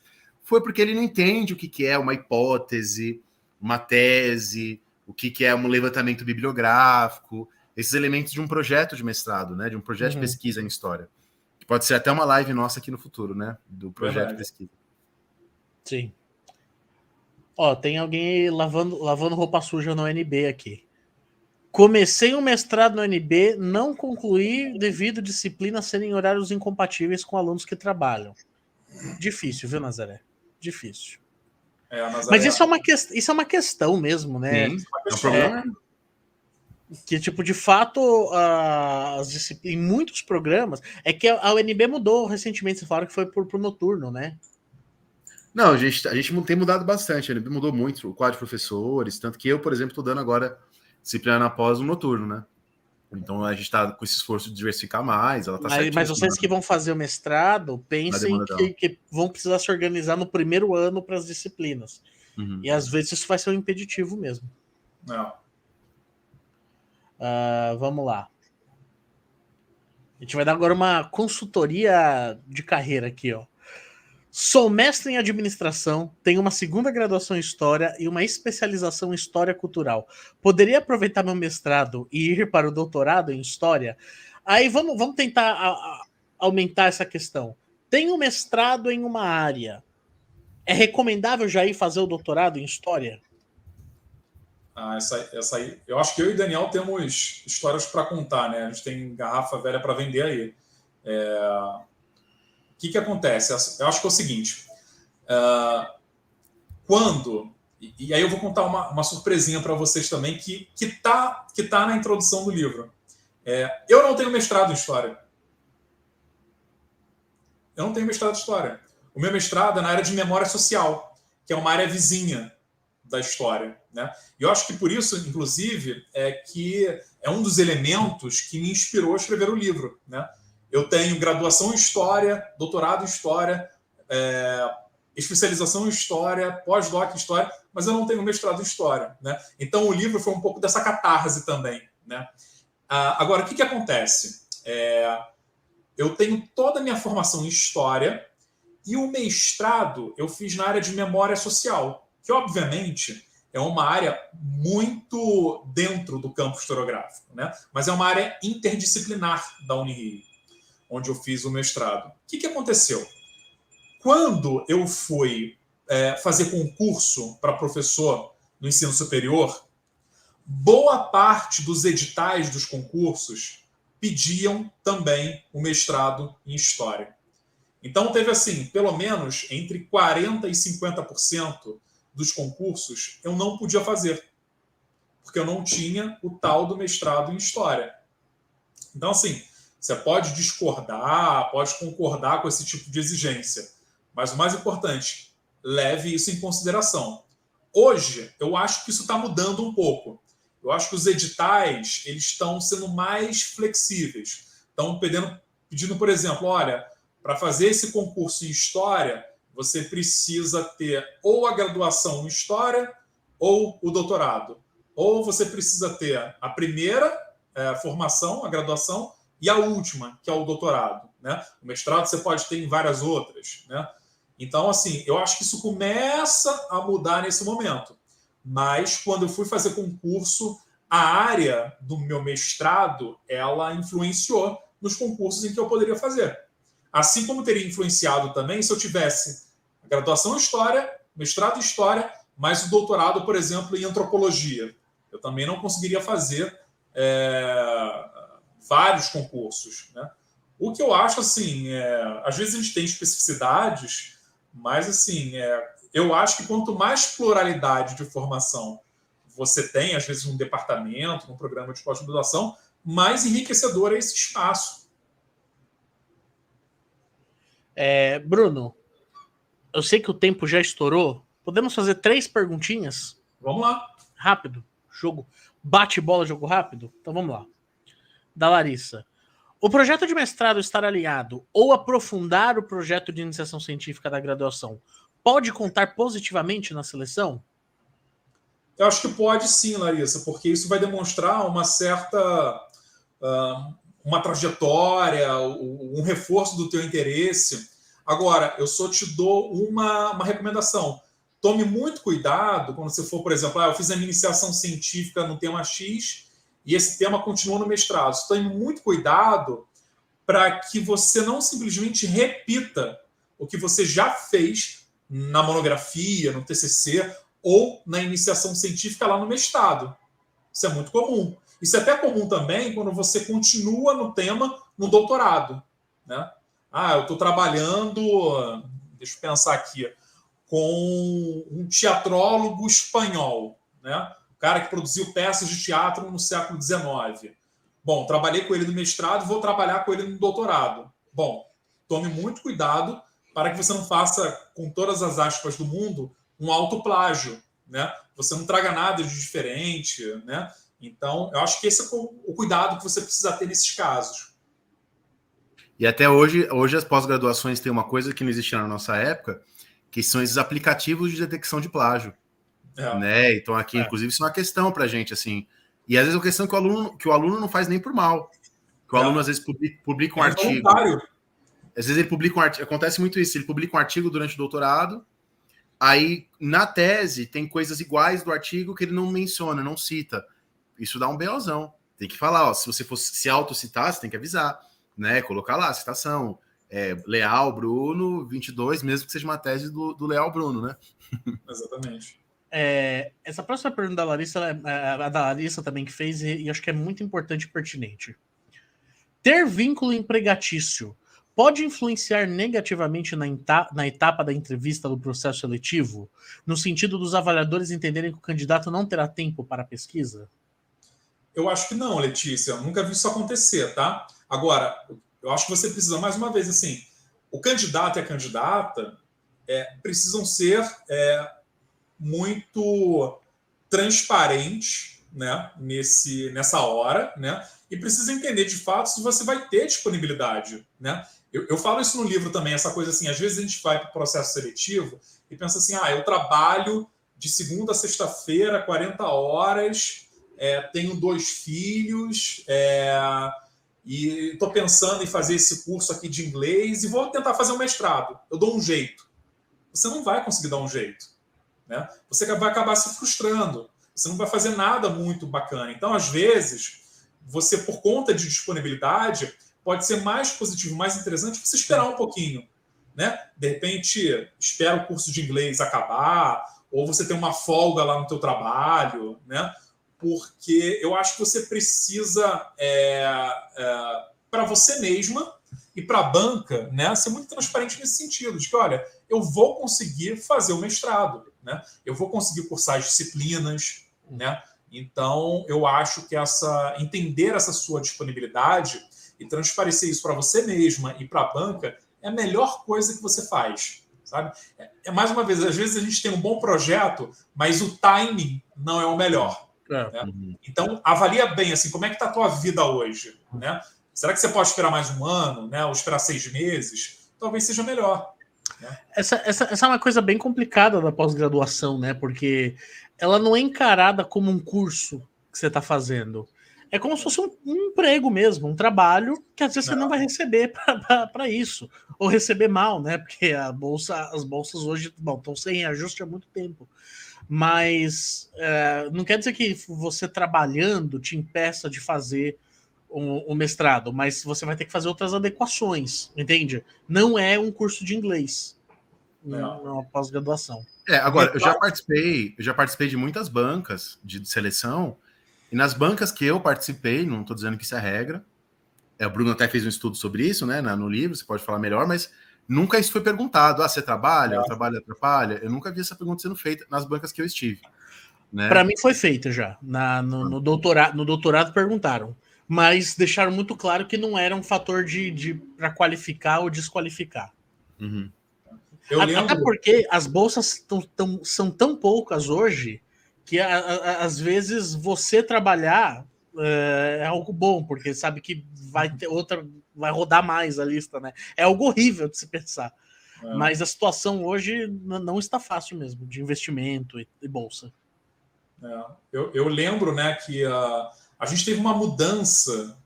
é, Na pandemia, a gente viveu um momento excepcional. Então, muitas disciplinas durante a pandemia foram ofertadas em esquema remoto. Então, você podia fazer de qualquer lugar aquela disciplina. Né? Acho que muita gente viveu isso. É, então, eu lembro que logo depois a gente teve uma seleção, né, Daniel? E a gente. Acho que a única coisa que a gente falava para o candidato é: olha, a gente está saindo desse esquema agora de aula remota, as aulas vão ser, voltar a ser presenciais, né? Para se certificar que a pessoa está ciente disso, porque é, às vezes a gente recebe muitos candidatos também de outras cidades, né? E, e aí a gente pode contar: olha, tem disponibilidade, as aulas são, agora são é, presenciais novamente, né? Então, mas agora. É, isso ser um fator limitador, eu nunca vi, né? E isso não está em, em, edital, né? Isso não, não é nenhuma é, questão. Mas ter essa noção do tempo, né, é importante. Sabe, eu falei para o orientando meu agora, que é orientando que eu gosto muito dele, mas ele tem a questão dele quer ficar lendo outras coisas, o que é muito legal, né? Mas há um momento da, do, do, seu mestrado que você tem que ter ali a concentração Sim. do seu objeto. Aí eu falei para ele do Tocqueville, né? Quando o Tocqueville escreveu A Democracia na América, os amigos do Tocqueville pensaram em internar o Tocqueville, porque ele só falava da democracia na América. Né? Aí eu falei para eu falei para ele, por então, falou, ó, seja agora como Tocqueville, escrevendo a democracia na América, assim, fica um pouquinho louco, mas por alguns meses só, ele tá no final Fique no nível que seus amigos vão querer te internar. É isso. Foi o Walter Benjamin que teve a tese de doutorado reprovada, não tem uma história dessas? Não sei, não sei. Pois é, eu já escutei, não sei se é lenda urbana, mas eu escutei que ele teve a tese de doutorado reprovada. Tem, tem... Hum. Bom, o, o, o, Fanon, o Fanon teve a tese dele reprovada, o Pele Negra e Máscaras Brancas. Ele teve que escrever outra em duas semanas. é, a última. É uma pergunta boa da Camila. Posso trocar meu projeto que eu submeti na seleção quando eu estiver dentro do programa? Olha, boa questão. Falo sobre isso no livro também. Assim, você pode mudar coisas do, do, do seu projeto, né? Agora, assim, não é tão comum e nem tão indicado que você mude completamente. Vou te dar um exemplo assim. Ah, eu entrei com um projeto onde eu estudo santidade na Idade Média. E aí agora eu quero falar sobre o fascismo no futebol espanhol da década de 30 aí eu acho que isso pode te gerar algum problema. Não estou dizendo que é impossível, né? Agora, você tem que ter uma justificativa plausível, né? Para que você consiga conversar com o coordenador da pós, com até então quem era o teu orientador orientadora, né? Então, acho que é caso a caso. Mas, assim, não é tão comum. É comum que você mude metodologia, que você mude aporte teórico, você muda até às vezes o recorte temporal, você pode ampliar, você pode fechar ainda mais uh, certas delimitações, mas, mas, assim, mudar completamente é algo bem raro, né? E que isso pode te gerar algum tipo de dificuldade. Né? Não é impossível, mas não é comum. Esse meu orientando que eu estava falando agora, ele mudou, né, Bruno? Bastante. Ele estava estudando a Jamaica durante a Revolução Francesa, e ele mudou para o Egito durante a Revolução Francesa. Não. Tem um recorte em comum, né? Então ele consegue aproveitar alguma coisa. Algumas, mas é uma mudança drástica e, e, legal, foi uma opção dele, a gente conversou. Eu, eu mantive como orientador dele, até porque é o meu período, porém, para ele foi, foi está sendo uma grande dificuldade, porque ele teve que recomeçar as leituras, né? Várias leituras que ele fez sobre a Jamaica na era das revoluções, não, não tinha mais como aproveitar, né? Então é possível, mas é também, lembrando que o mestrado, né, como o Bruno certamente falou na fala dele, é um tiro rápido, né? É, é uma coisa curta, de dois anos, né? Então é, é difícil, né? Uhum. É, é difícil mesmo, pessoal. Bom, pessoal, é isso. É bom que essa live me fez lembrar que o pai esse ano, em algum momento, a gente vai ter uma, um curso, curso oficina de escrita acadêmica, com a Verônica Calzone. Ela deu, aliás, se vocês procurarem no nosso canal, vai ter uma oficina que ela fez gratuitamente. Uh, vocês vão encontrar com a oficina escrita acadêmica Verônica, que vai estar aqui no canal do Pá. É uma aula, mas ela estava preparando um curso com, é, é, maior, né? Várias reuniões para tratar disso aqui na aqui na, na, na, no Pá. Então fiquem espertos. Pessoal, é isso, quero agradecer demais, Bruno. Bruno, muito obrigado pela, pela generosidade de passar aqui essa mais de duas horas com a gente, uh, trazendo uma oficina sobre esse tema, respondendo as perguntas, esclarecendo dúvidas. Uh, isso é algo que mexe muito com as pessoas. Muita gente tem esse sonho, né, de fazer a pós-graduação, de fazer um mestrado, de embrenhar mais nesse mundo, nesse mundo acadêmico. E, e às vezes, por mais que a gente está inserido né, na graduação, na universidade, muitas vezes parece algo meio distante. Então, uhum. uh, acho de uma generosidade imensa tua, tanto ter escrito esse livro, quanto fazer aqui essa live que vai, que vai ficar aberta aí para todo mundo. Muito obrigado, viu, Bruno? Ah, cara, eu que agradeço a oportunidade de falar sobre um tema que é super caro para mim. Eu estou sempre muito envolvido com essa questão da, da popularização da história, democratização do acesso à universidade. É, o Daniel acompanhou aí esses dois anos de escrita desse livro, né? a gente trocou várias ideias. Não é à toa que eu convidei o Daniel para escrever é, o prefácio, porque foi a pessoa que mais acompanhou esse processo todo. Né?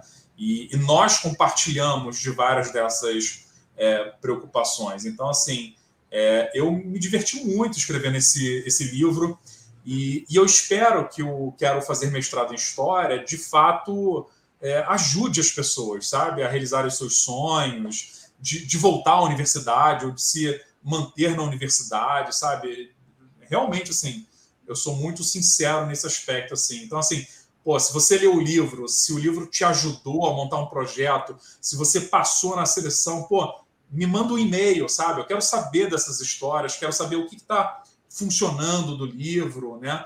Então, isso me deixa muito feliz. Então, e outra coisa também que você pode fazer para me ajudar é, poxa, se o livro te ajudou, dá lá, faz uma avaliação bacana lá na Amazon, porque isso ajuda o livro a ganhar visibilidade. Lembrando que ele é um projeto independente, né? Então, é, as avaliações de quem lê o livro, elas são super importantes. Isso ajuda outras pessoas a encontrarem é, esse livro também. Pode ajudar essas pessoas, né? E, e no mais é isso, cara. Assim, contem comigo aí em outros projetos é, de vocês. Gosto muito do trabalho que vocês fazem, né? E é isso, acho que é uma, uma rede que a gente tem, né? Uma rede é. de história pública, de divulgação, Sim. né? É um cenário de muito diferente do que a gente tinha quando a gente fez graduação, né, Daniel? Sim, muito diferente, muito diferente. E Bruno, obrigado demais aí. E fala aí, Jonathan, o cara explica bem, fala bem, nem parece aquele estereótipo do professor universitário. É não, bonito. É bonito, né? Uhum. Caramba. O livro do vou, Bruno. Vou fazer o Pix para vocês daqui a pouco. Aqui embaixo, na descrição, vocês encontram o link para o livro do Bruno. É, e encontro também o link para o nosso curso, que vai começar segunda-feira que vem, sobre a história do marxismo. Tá aqui embaixo também o, o link, tá tudo aqui embaixo na descrição do vídeo. O link para o nosso curso, o link para a Amazon, o link para vocês é, é, encontrarem lá o OnlyFans do Jonathan. Tá tudo aqui embaixo. Né, bombando. É assim que a gente mantém o tá papo. Tá em promoção. Tá em é. promoção. Inclusive, ó, vocês podem fazer tanto o curso do Pá sobre história do marxismo, quanto o curso do Bruno de Primeira Guerra Mundial, que as aulas ficam gravadas. gravadas. Hoje vocês podem decidir assistir hoje a, a, aula ao vivo de um, amanhã a aula ao vivo de outro. Então, é, é, é, é isso aí, pessoal. Vocês podem aproveitar de tudo. Tem, tem material para todo mundo. É o pessoal está perguntando aqui se está vendendo o pacotão do Jonathan, né? O curso do Bruno, o livro do Bruno, o curso do Pá e mais o OnlyFans do Jonathan, tudo por 50 reais. Tem isso, Olha, É, é factível, hein? É, é possível. Pô, cinco, cinco então só no meu OnlyFans? Eu não, ah. eu, eu não trabalho duro para isso. é isso, é isso aí, pessoal. Abraço aí para todo mundo. Quem vai fazer o curso Faces do Marxismo, até segunda-feira aí para aula do Dani. Abração, pessoal. Valeu, galera. Jonathan, Daniel, gente, obrigado, boa noite, pessoal. Vou estar com vocês aqui. Até a próxima. Valeu.